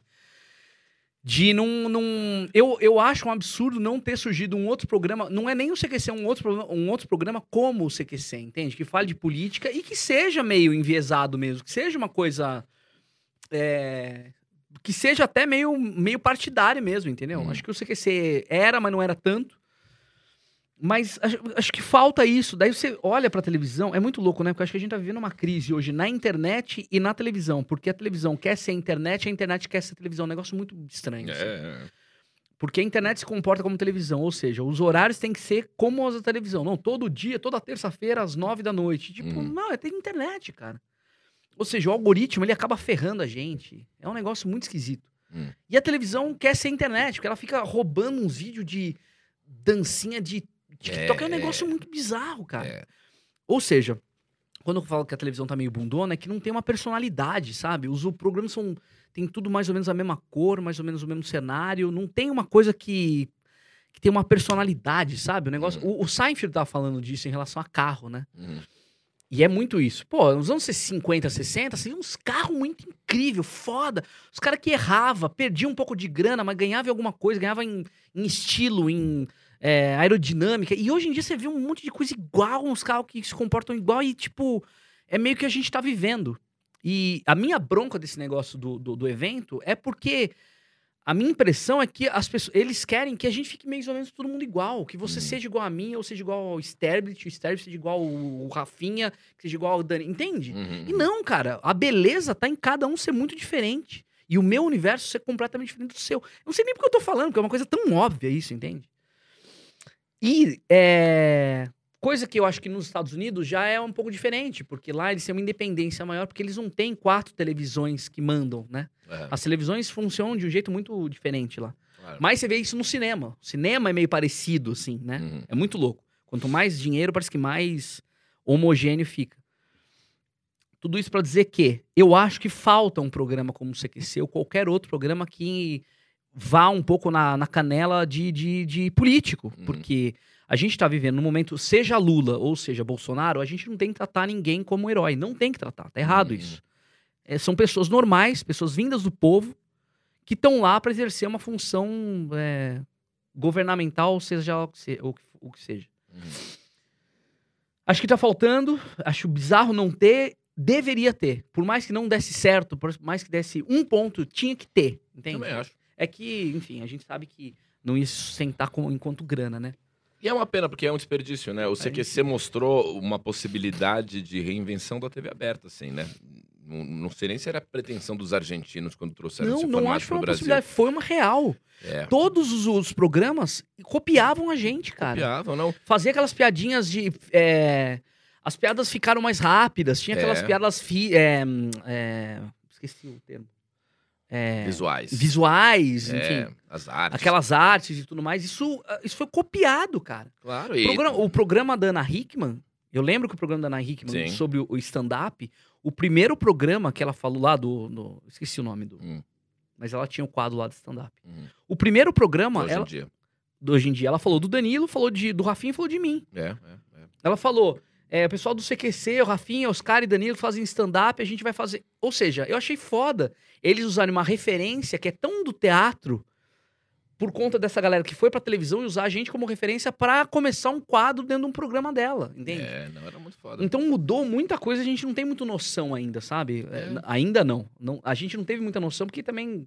Acho que a gente nem falou tanto disso, mas. Mas é um retrocesso, né? Porque parece que a TV aberta não aprendeu nada, talvez, com o CQC. E o CQC mostrou que publicidade podia ser feita de maneira diferente. Sim. é. Mostrou que edição podia ser diferente, mostrou que abordagem das entrevistas podia ser diferente, que grafismo casava com a imagem, né? Que tinha piada visual. E mostrou uma coisa que era foda que nin- ninguém tá fazendo de novo, que é pegar gente desconhecida e dar uma puta de uma oportunidade. Mas é verdade. Pensa no seguinte, dos sete integrantes iniciais do CQC, só o Taz era conhecido. Só o Taz era... é, foi uma coisa assim, tipo, eu tava desde os 17 esperando alguma coisa acontecer e não acontecia. Entendeu? Você, o Danilo, o Luke, o Rafinha já tinham alguma coisa, mas também eram muito pouco conhecidos. Sim, é, é. E hoje não, Não, cara. a gente era desconhecido. Era Um moleque que é talentoso lixo. pra caralho, assim. Você pega um menino como o Gafo aqui, que é um menino legal, engraçado, etc. Ele que aparecer na televisão, não vai ter um olhar generoso como tinha do CQC. Vai assim, você é bom porque você é desconhecido, a gente vai fazer de você um cara do CQC. Não tem isso. Voltou a ser aquela ditadura, assim. Quem conhece esse cara? Quantos seguidores ele tem? É conhecido? É referência? É não sei o quê? É, é pessoa pública? Qual é o engajamento dele? Fudeu. Fudeu. Não tem como. Então, mas aí. Aí eu tô me di- desdizendo, mas enfim, é, voltamos ao negócio do evento. Que é, o que, que, a, o que, que a televisão quer? Ganhar dinheiro. Então faz sentido eles quererem gente que já esteja bombada. O que eu tô falando, o que eu acho que é o problema é a triagem pra isso. A pessoa pensa assim: bom, Queremos bombar. Vamos chamar qualquer pessoa que tenha mais de um milhão de seguidores, dois milhões, Ah. É. E daí pega qualquer bosta, não dá certo. Por quê? Porque não teve um estudo em cima daquela pessoa. Não é pegar a pessoa, entende? Quando a gente zoa pra cacete o Rafinha por conta do filme que ele fez lá do Internet o Filme. Sim, sim. Que a Hum. ideia é muito boa, né? Que é uma ideia que, enfim, até se falava, tipo, por que, que não pegam os, os youtubers que estão bombados e faz um filme com eles? Só que fizeram do- de um jeito que, que, cara, o filme é ruim, entende? Muito ruim. É, mas, a, a- mas é que tá, porque eu acho que foi muito simplista. Pegaram um monte de gente conhecida e botaram. Joga lá, entendeu? E É, não é, é, assim. é. As coisas não funcionam desse jeito. E a gente tem uma. Voltando ao How I Met Your Mother, por que a gente não tem um How I Met Your Mother por aqui, entende? Por que a gente não tem culhão suficiente de falar, não, vou bancar uma série que seja pra uma galera ali que tá. que saiu da faculdade, tá virando pai e mãe, sabe? É, tá com um filho crescendo. Sabe? É, é essa, essa fatia. Por que, que não tem? Uhum. com boas piadas, com bom roteiro, com bons humoristas. Por que não tem isso? A gente tem só uma coisa meio estereotipada, da qual eu faço, faço parte, no Multishow, por exemplo, Uhum. lá com o Chilindró, que eu me divirto muito, inclusive, diga-se de passagem, não tô falando mal, Uhum. e eu acho que tem que ter. O problema é que só tem isso. Só tem uma coisa muito estereotipada de um subúrbio. Cara, mas tem outra galera também, entende? Será que a tua contribuição não é você arregaçar as mangas, pegar uma grana tua ou juntar um monte de contato e tentar fazer isso? Cara, é muito difícil fazer Porque isso. foi assim que surgiu o CQC na Argentina. Foi o Goebel e o Pergolini que falaram, puta, vamos fazer negócio aqui, vamos. Quanto temos de dinheiro? Vamos aqui, tá, tá, tá, vamos chamar fulano, Beltrano. Juntaram, fizeram, venderam, rolou. São- Então, mas Eu tem- sinto falta de ver projeto teu autoral pra caralho, além do stand-up, entendeu? Eu acho Então, você mas- muito um cara de frente de criação. Tava na hora Então, de você ter uma que, série. de Cara, até é muito difícil. É mui- acho que as coisas são muito difíceis. Primeiro, Hum. lá o, o Argentina é um país completamente diferente do Brasil.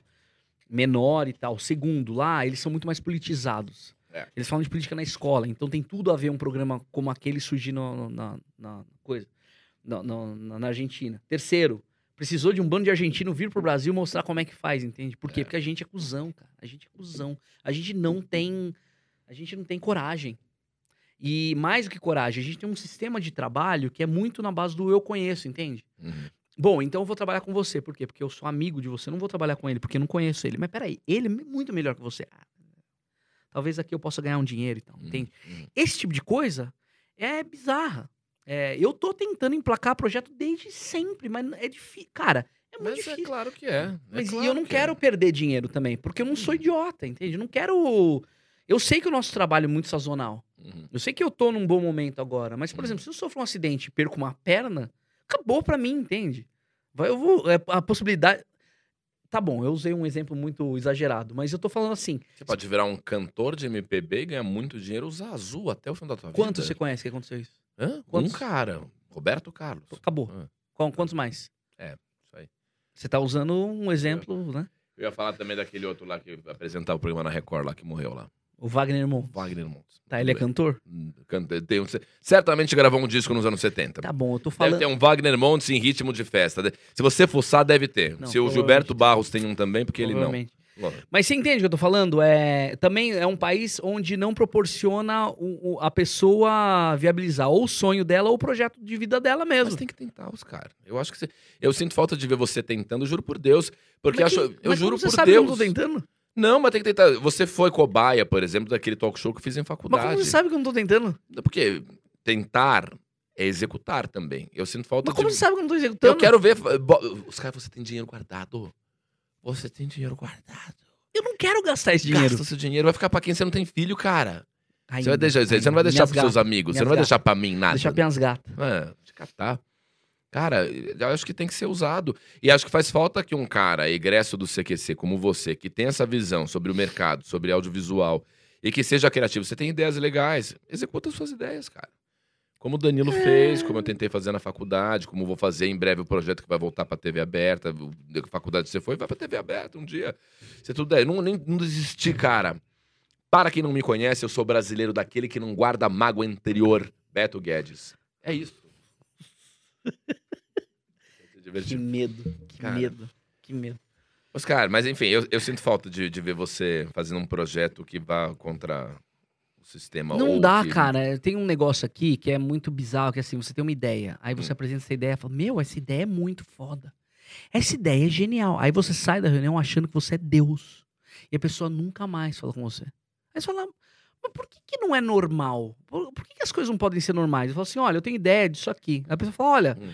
é boa essa ideia, eu não sei se vai viabilizar. Primeiro, porque você não tem força nas mídias, porque você tá velho, entende? Tô inventando coisa aqui, entende? Por que a Uhum. pessoa não fala a real? Uhum. Não, a pessoa te trata como se fosse um deus. Você sabe o que eu tô falando. Sim, sim. Você leva o projeto e fala, meu, essa é a melhor ideia.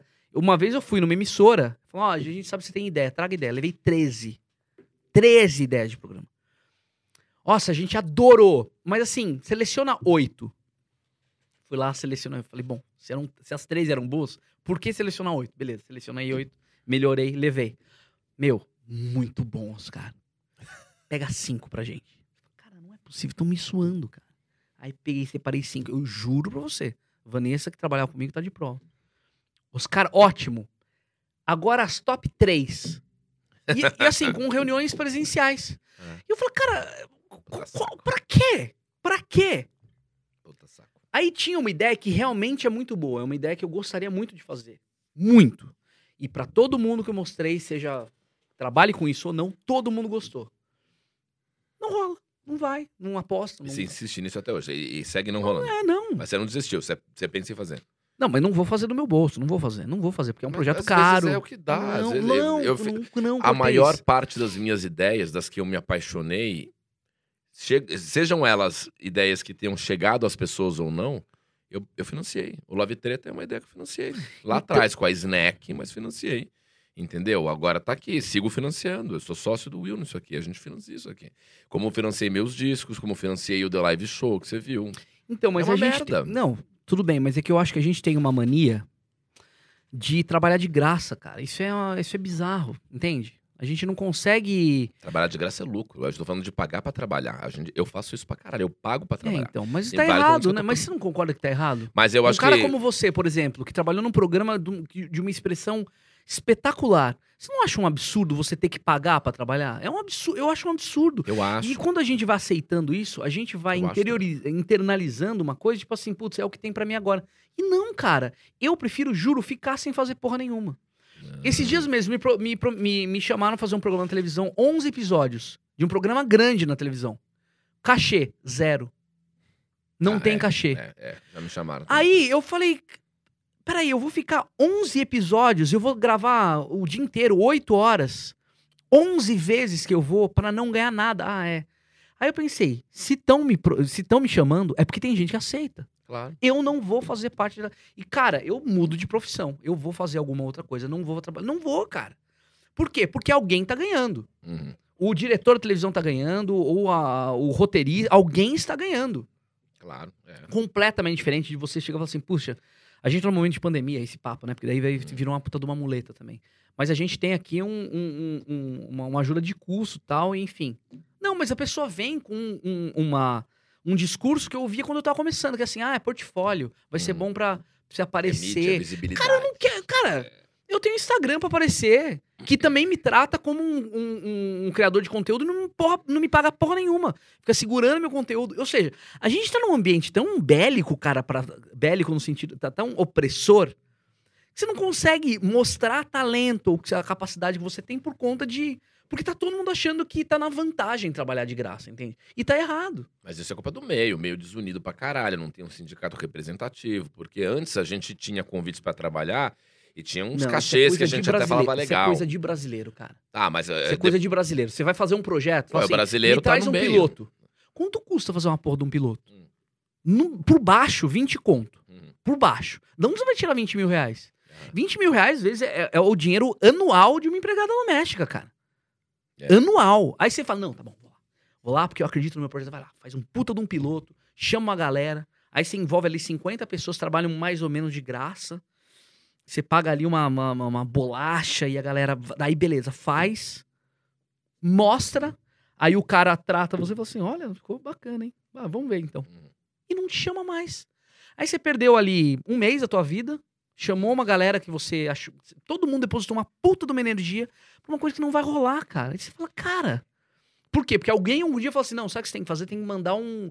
Você tem que mandar um piloto, que daí a pessoa vê o que você quer. Uhum, uhum. Você concretiza a tua ideia. Você vai. "Ah, é verdade." E é- Então prefiro gastar em, nu- em nuggets essa eu porra entendo. desses 20 conto, entende? Eu entendo, é, é a sua visão. Eu ainda sou partidário de tentar ganhar dinheiro em algum outro lugar.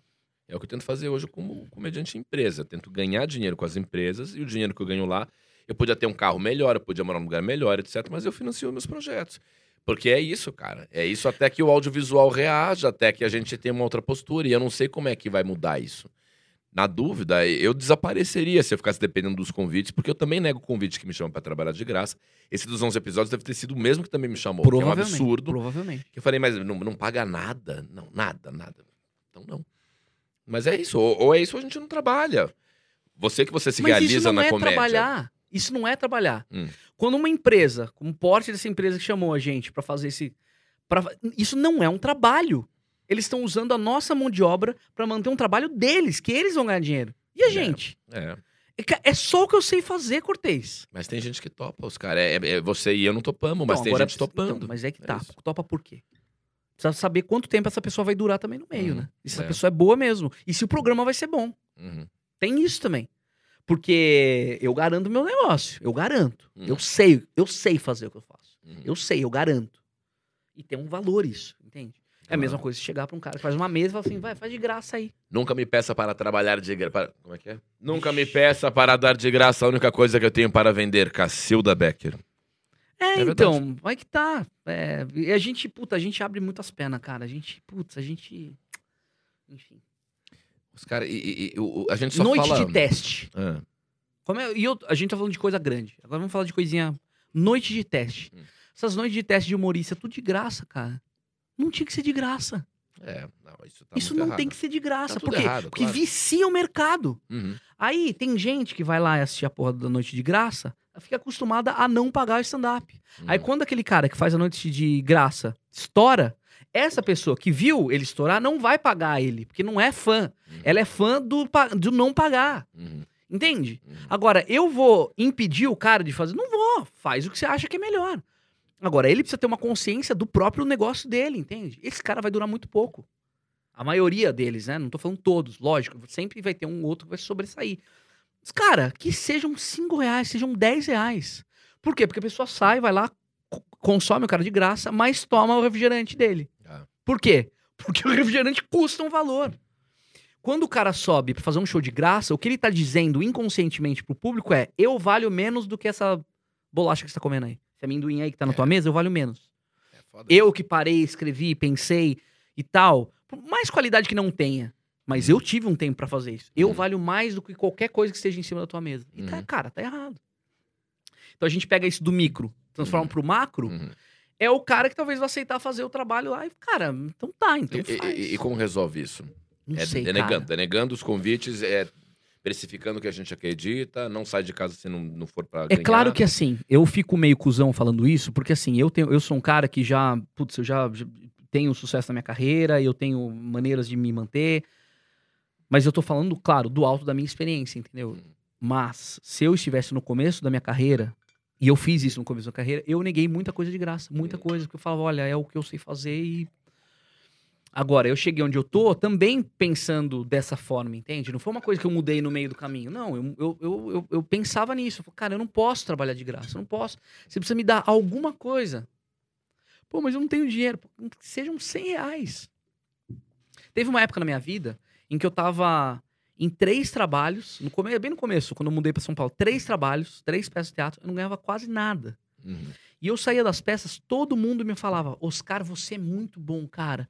Você, cara, você é muito engraçado, você é muito bom ator, você é muito bom. E eu chegava em casa frustrado, eu falava, cara, beleza. Eu tenho uma galera que me fala que o meu trabalho é muito bom, mas o meu trabalho me mostra que eu não sou tão bom assim. Uhum. Que o meu trabalho não me paga a quantidade de elogios que eu recebo. Como que eu transformo esses elogios em dinheiro? Ah. Eu nem sei como eu fiz isso. Mas em algum momento isso aconteceu, entende? Talvez seja porque eu neguei. Porque quando você falar não também é, é uma escolha, né? É. Quando eu neguei essas coisas, as coisas elas pararam de acontecer na minha vida. Elas Hum. pararam de surgir. Entende? Então, se você aceita, a pessoa fala: Ó, tá vendo aquele cara ali? Ele aceita, ele, É, ele, é. ele topa. Então vamos nele lá. Entende? É, eu pensava muito nisso quando eu, era, eu tava começando também, só me chamavam para ser figurante. Aí eu fui fazendo uma figuração aqui, uma figuração acolá, e eu não gostava de ser figurante porque no meio da figuração naquela época, nos anos 90, havia uma, uma premissa de que a gente poderia migrar pra frente da cena, É, pra ser é. protagonista. Sim. Eles estão olhando por nós. Eu falei, não estão olhando por Não. nós. Eles não vão olhar. E à medida que eu vou aceitando convites de figuração, eu, eu- eu vou me mantendo no meio, mas infeliz, porque eu tô e não tô nesse meio. Aí eu comecei a negar. E só tinha convite de figuração. Só tinha figuração. E aí eu falei, vou, vou desaparecer. De fato, desapareci por um tempo do circuito. Desapareci até que começaram a me chamar para ser produtor. E lá eu falei que eu queria ser repórter do CQC. E, e tem, tem uma lógica mesmo, assim. Tem que ser fiel a isso tudo. É. O, o que eu discordo só um pouquinho de você é que eu ainda acho que a gente tem que insistir um pouco de proatividade. Assim. Eu não vejo o problema de você injetar uma grana no seu projeto, nem que seja para ser uma forma prática de você mostrar que as coisas têm que ser diferentes.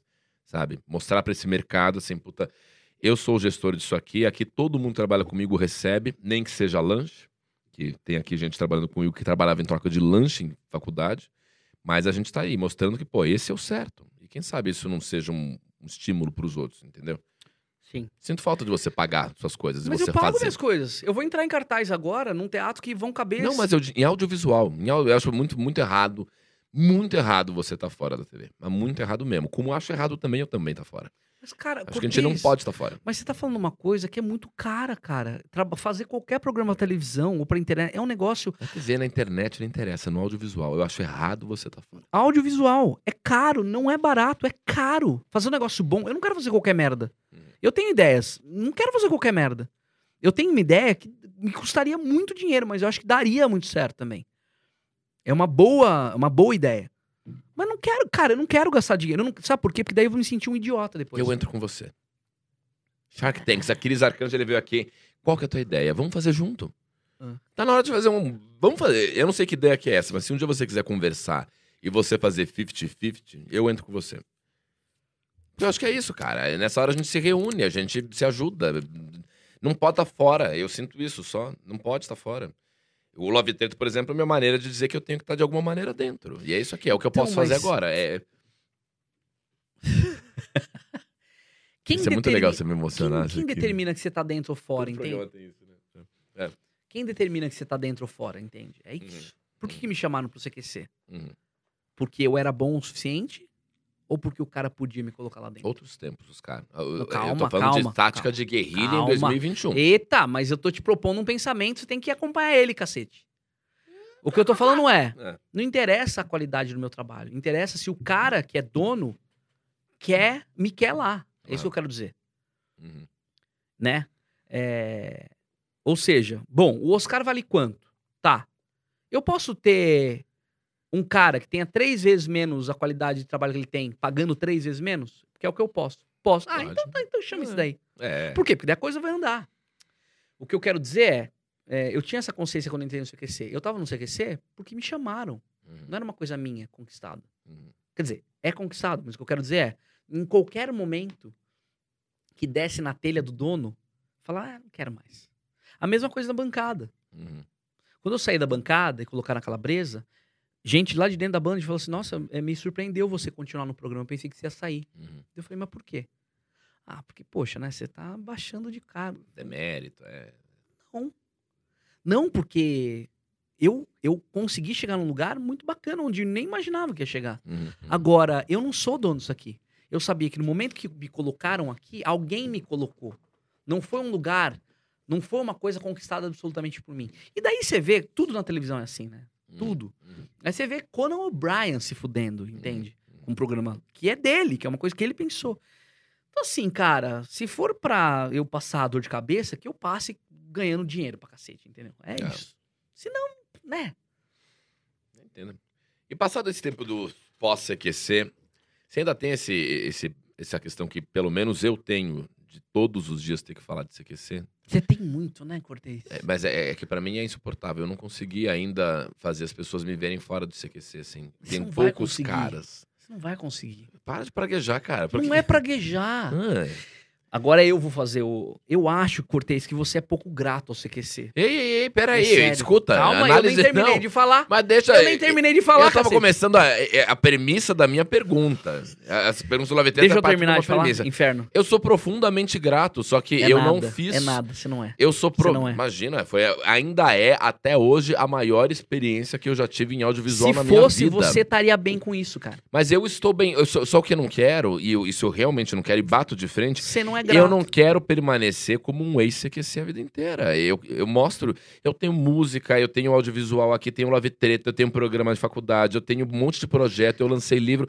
Só que eu sempre sou o ex-CQC. Eu Nada- quero saber se você, até hoje, ainda é o ex-CQC. Nada tão forte, todas Ah. as coisas que você falou depois, nada tão forte quanto o CQC. Sim, e o que Agora não faz com que eu é- não seja grato. A questão é, qual o problema disso?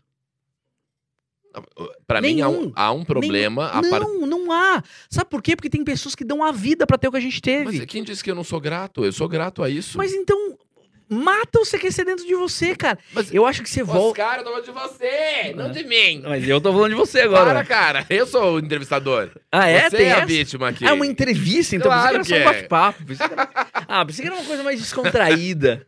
Ah, Então tá bom, então não vou falar mais nada. Eu entendi o que você tá falando. A gente já teve essa conversa outras Sim, vezes. claro que sim. Porque pra mim é uma coisa assim que eu, eu sigo me incomodando de todos os dias ter que explicar por que acabou o CQC, por que a gente não volta pro CQC, e o CQC não vai voltar, não sei o quê, sendo que eu não paro de soltar produto pro mercado. Toda, eh, todo ano eu lanço duas, três coisas, entendeu?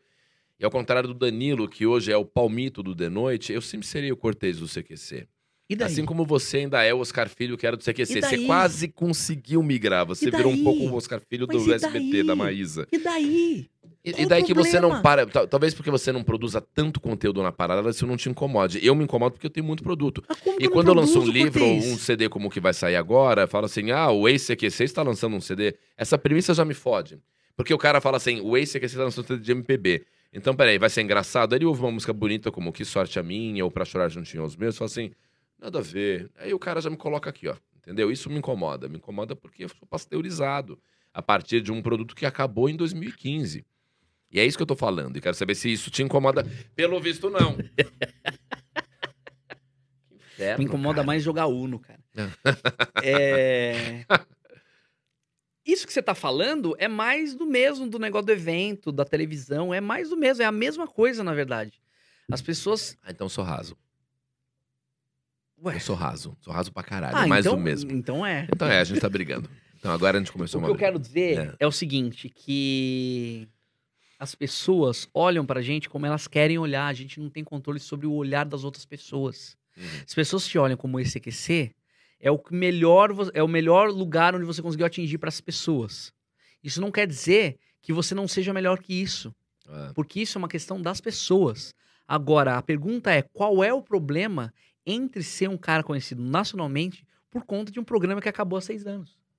E daqui 20 anos, continuar sendo esse cara. Qual é o problema? Não vejo problema nenhum. Porque tem gente que morre, morre tentando. Tem gente que nada e se fode. É. E é muito mais talentoso do que a gente. Muito Hum. mais genial, muito mais inteligente, muito mais estudado e não consegue chegar lá.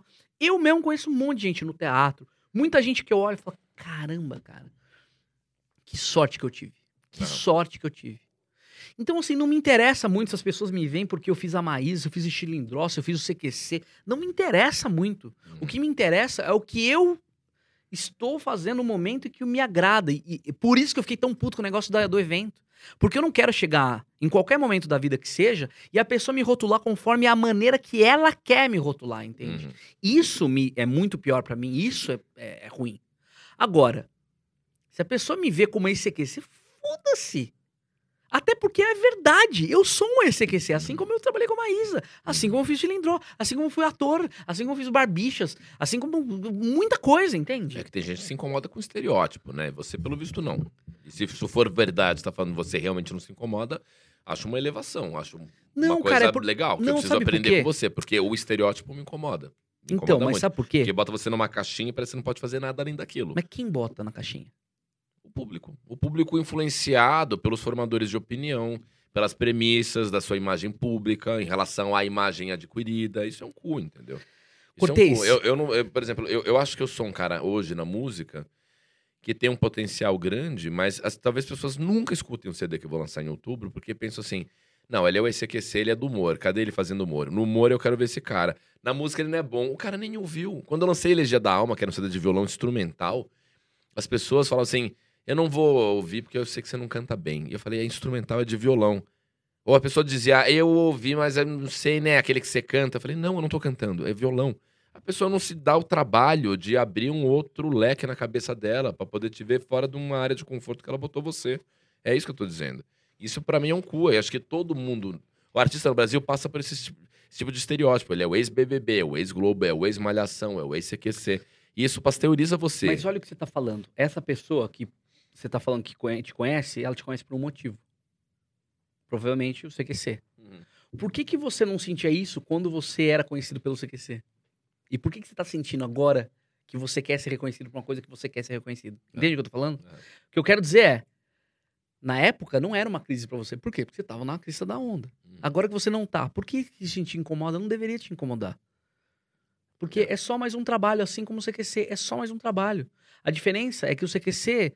E, cara, a diferença são muitas as diferenças. Porque o CQC é um programa completamente de mídia, televisão aberta, atinge o Brasil inteiro. Um CD, tem gente que nem tem CD mais, entende? Ah. Tem gente que nem ouve. Tem gente...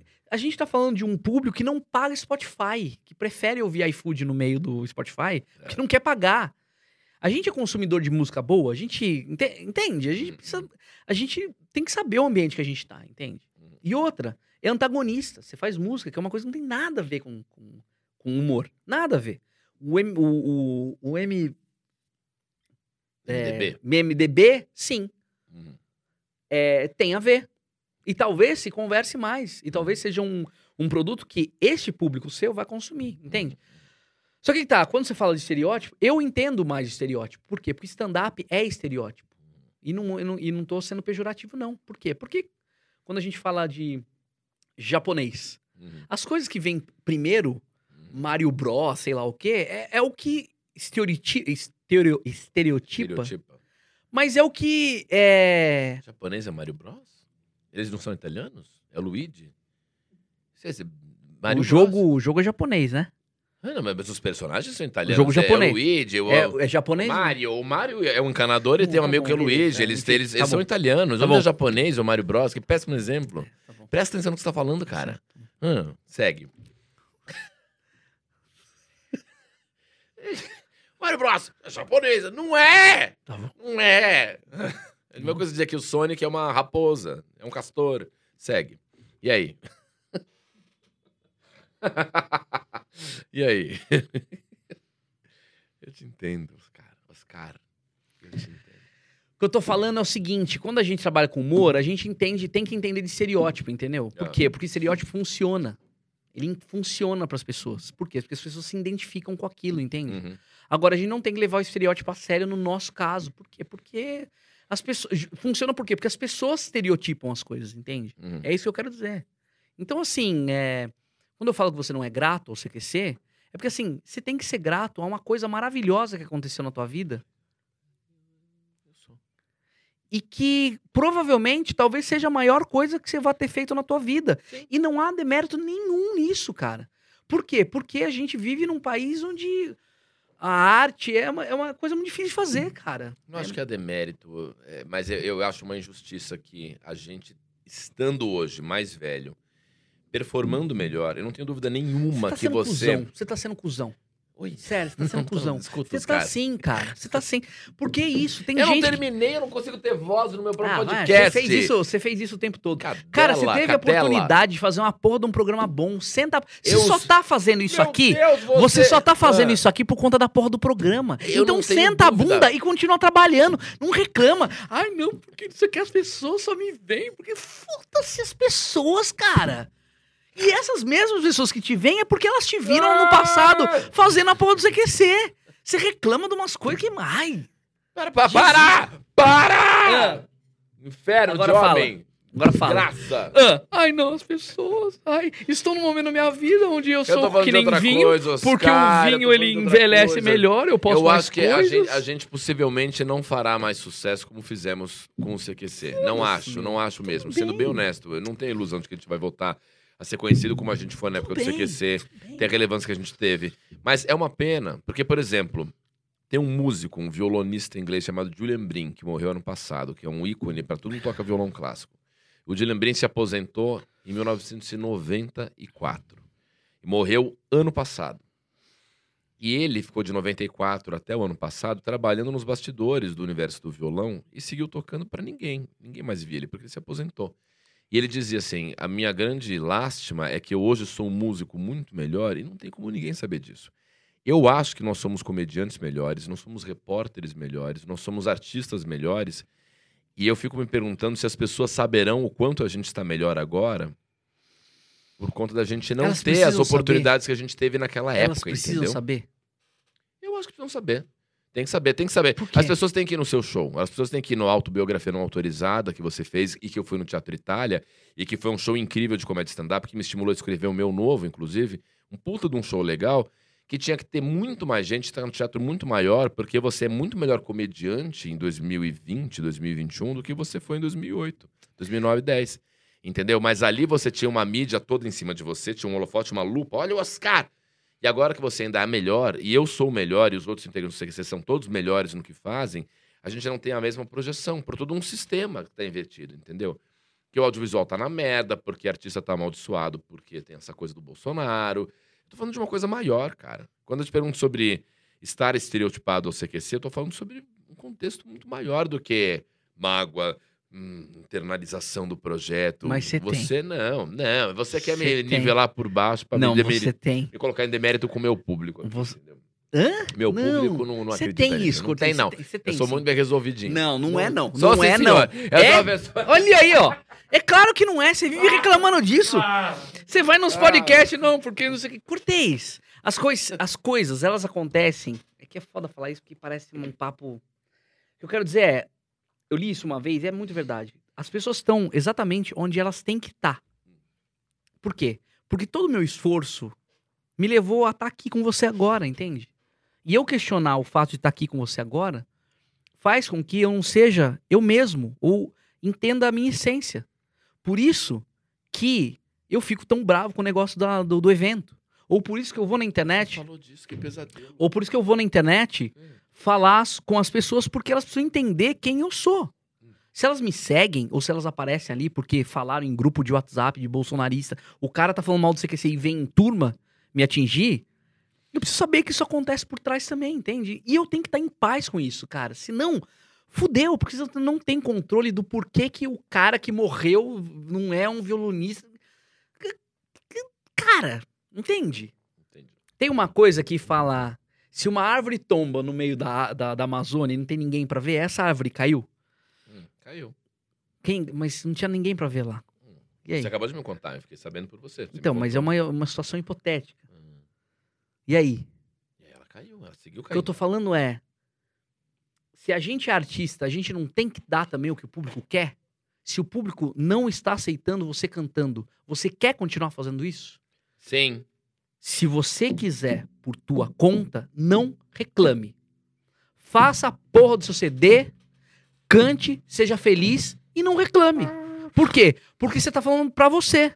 Agora, se você faz uma coisa que você quer, você tá cantando pra você e você fica mal, então você tá tudo errado, cara. Tá tudo errado. Eu vou mudar. é bonitinho, né? Eu vou melhorar. O cara vem aqui e passa mal sabão. Para, cara. Que caç... É que você fica falando, ah, que eu estou detesto? resolvido, Eu estou sou mais velho que resolvidinho." você e toda vez que eu saio com você, eu tomo um esporro. Você resolveu. Toda vez que a gente sai, a gente vai conversar, toda vez tem uma lição, um É professor. que, cara, não tem cabimento você reclamar do CQC. Cara, não- não tem cabimento. Eu não! Deus é pai e testemunha, a audiência tá Quantas vezes comigo, ele reclamou do viram. CQC aqui? Eu reclamo do estereótipo. Imagina, eu reclamo de ser Olha estereotipado. Ó a reação deles, cara. garoto. Moleque, tiro você daqui um minuto. A reação. É.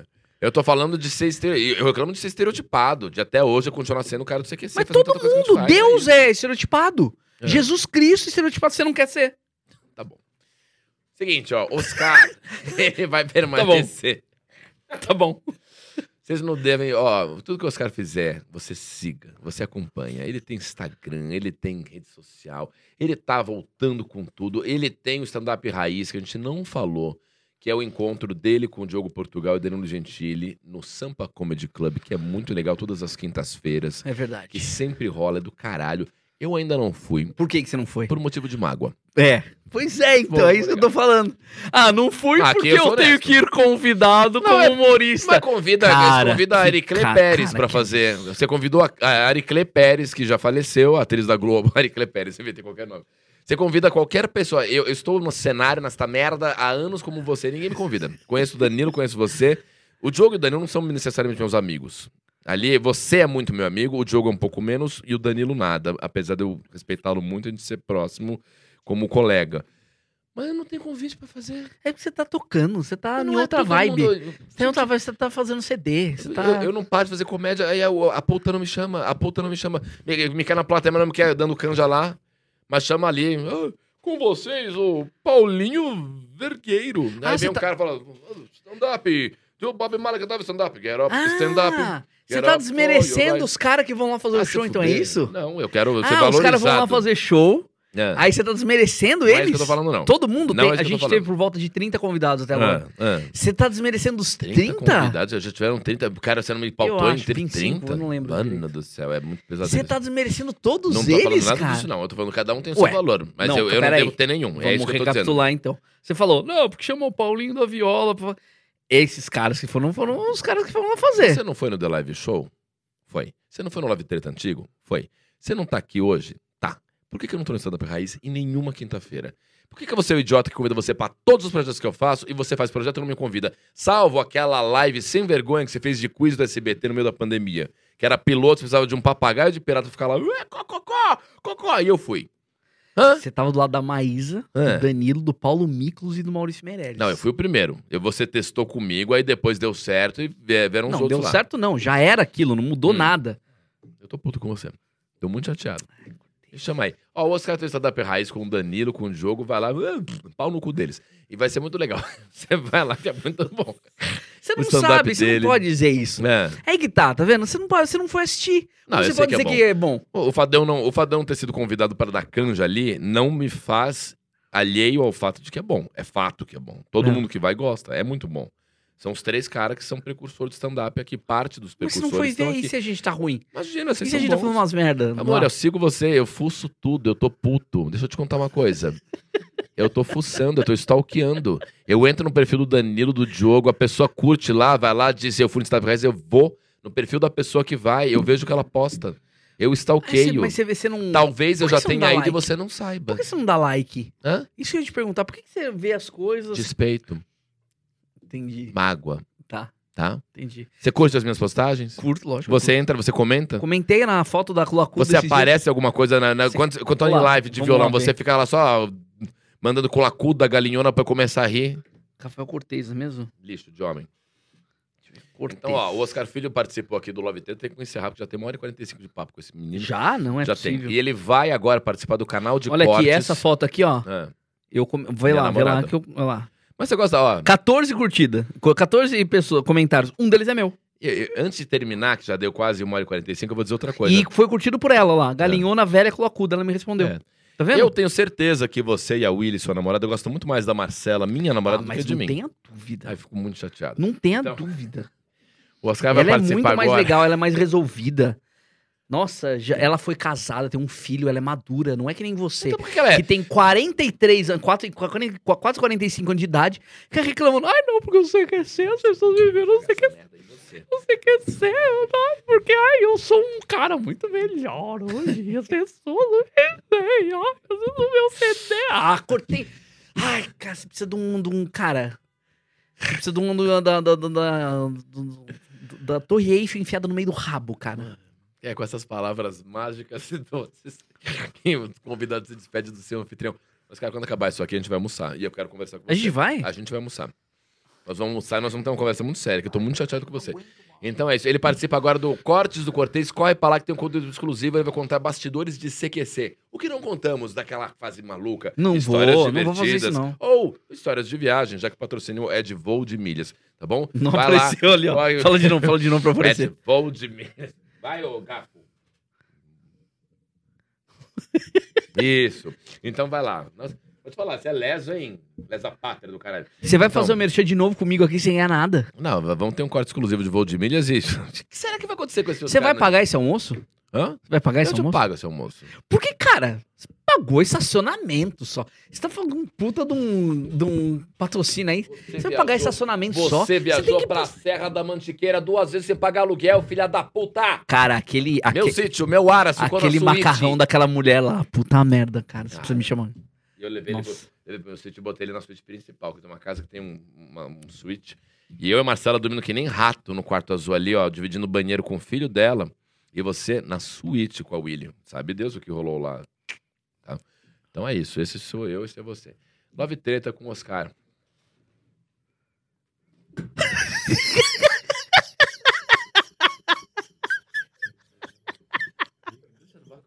Eu vou deixar. É melhor assim, é melhor. É melhor assim. Não é melhor, é melhor. Isso é, é, melhor, cara. É, não, é melhor. Vai na minha, vai, Vai na sair minha. na Sônia Abrão, besta. Para de ser besta. É, o pessoal da Record tá assistindo a gente agora, todos os sites de fofoca. A gente É melhor, ondadas não, é melhor. ei, É melhor coisa. ficar no vácuo, é, me- é muito mais engraçado, cara. Foi uma honra e um privilégio e uma emoção dividir anos tão lindos da minha carreira de comediante na televisão com você. Puta, você é muito brega, Cortez. Vai pro corte.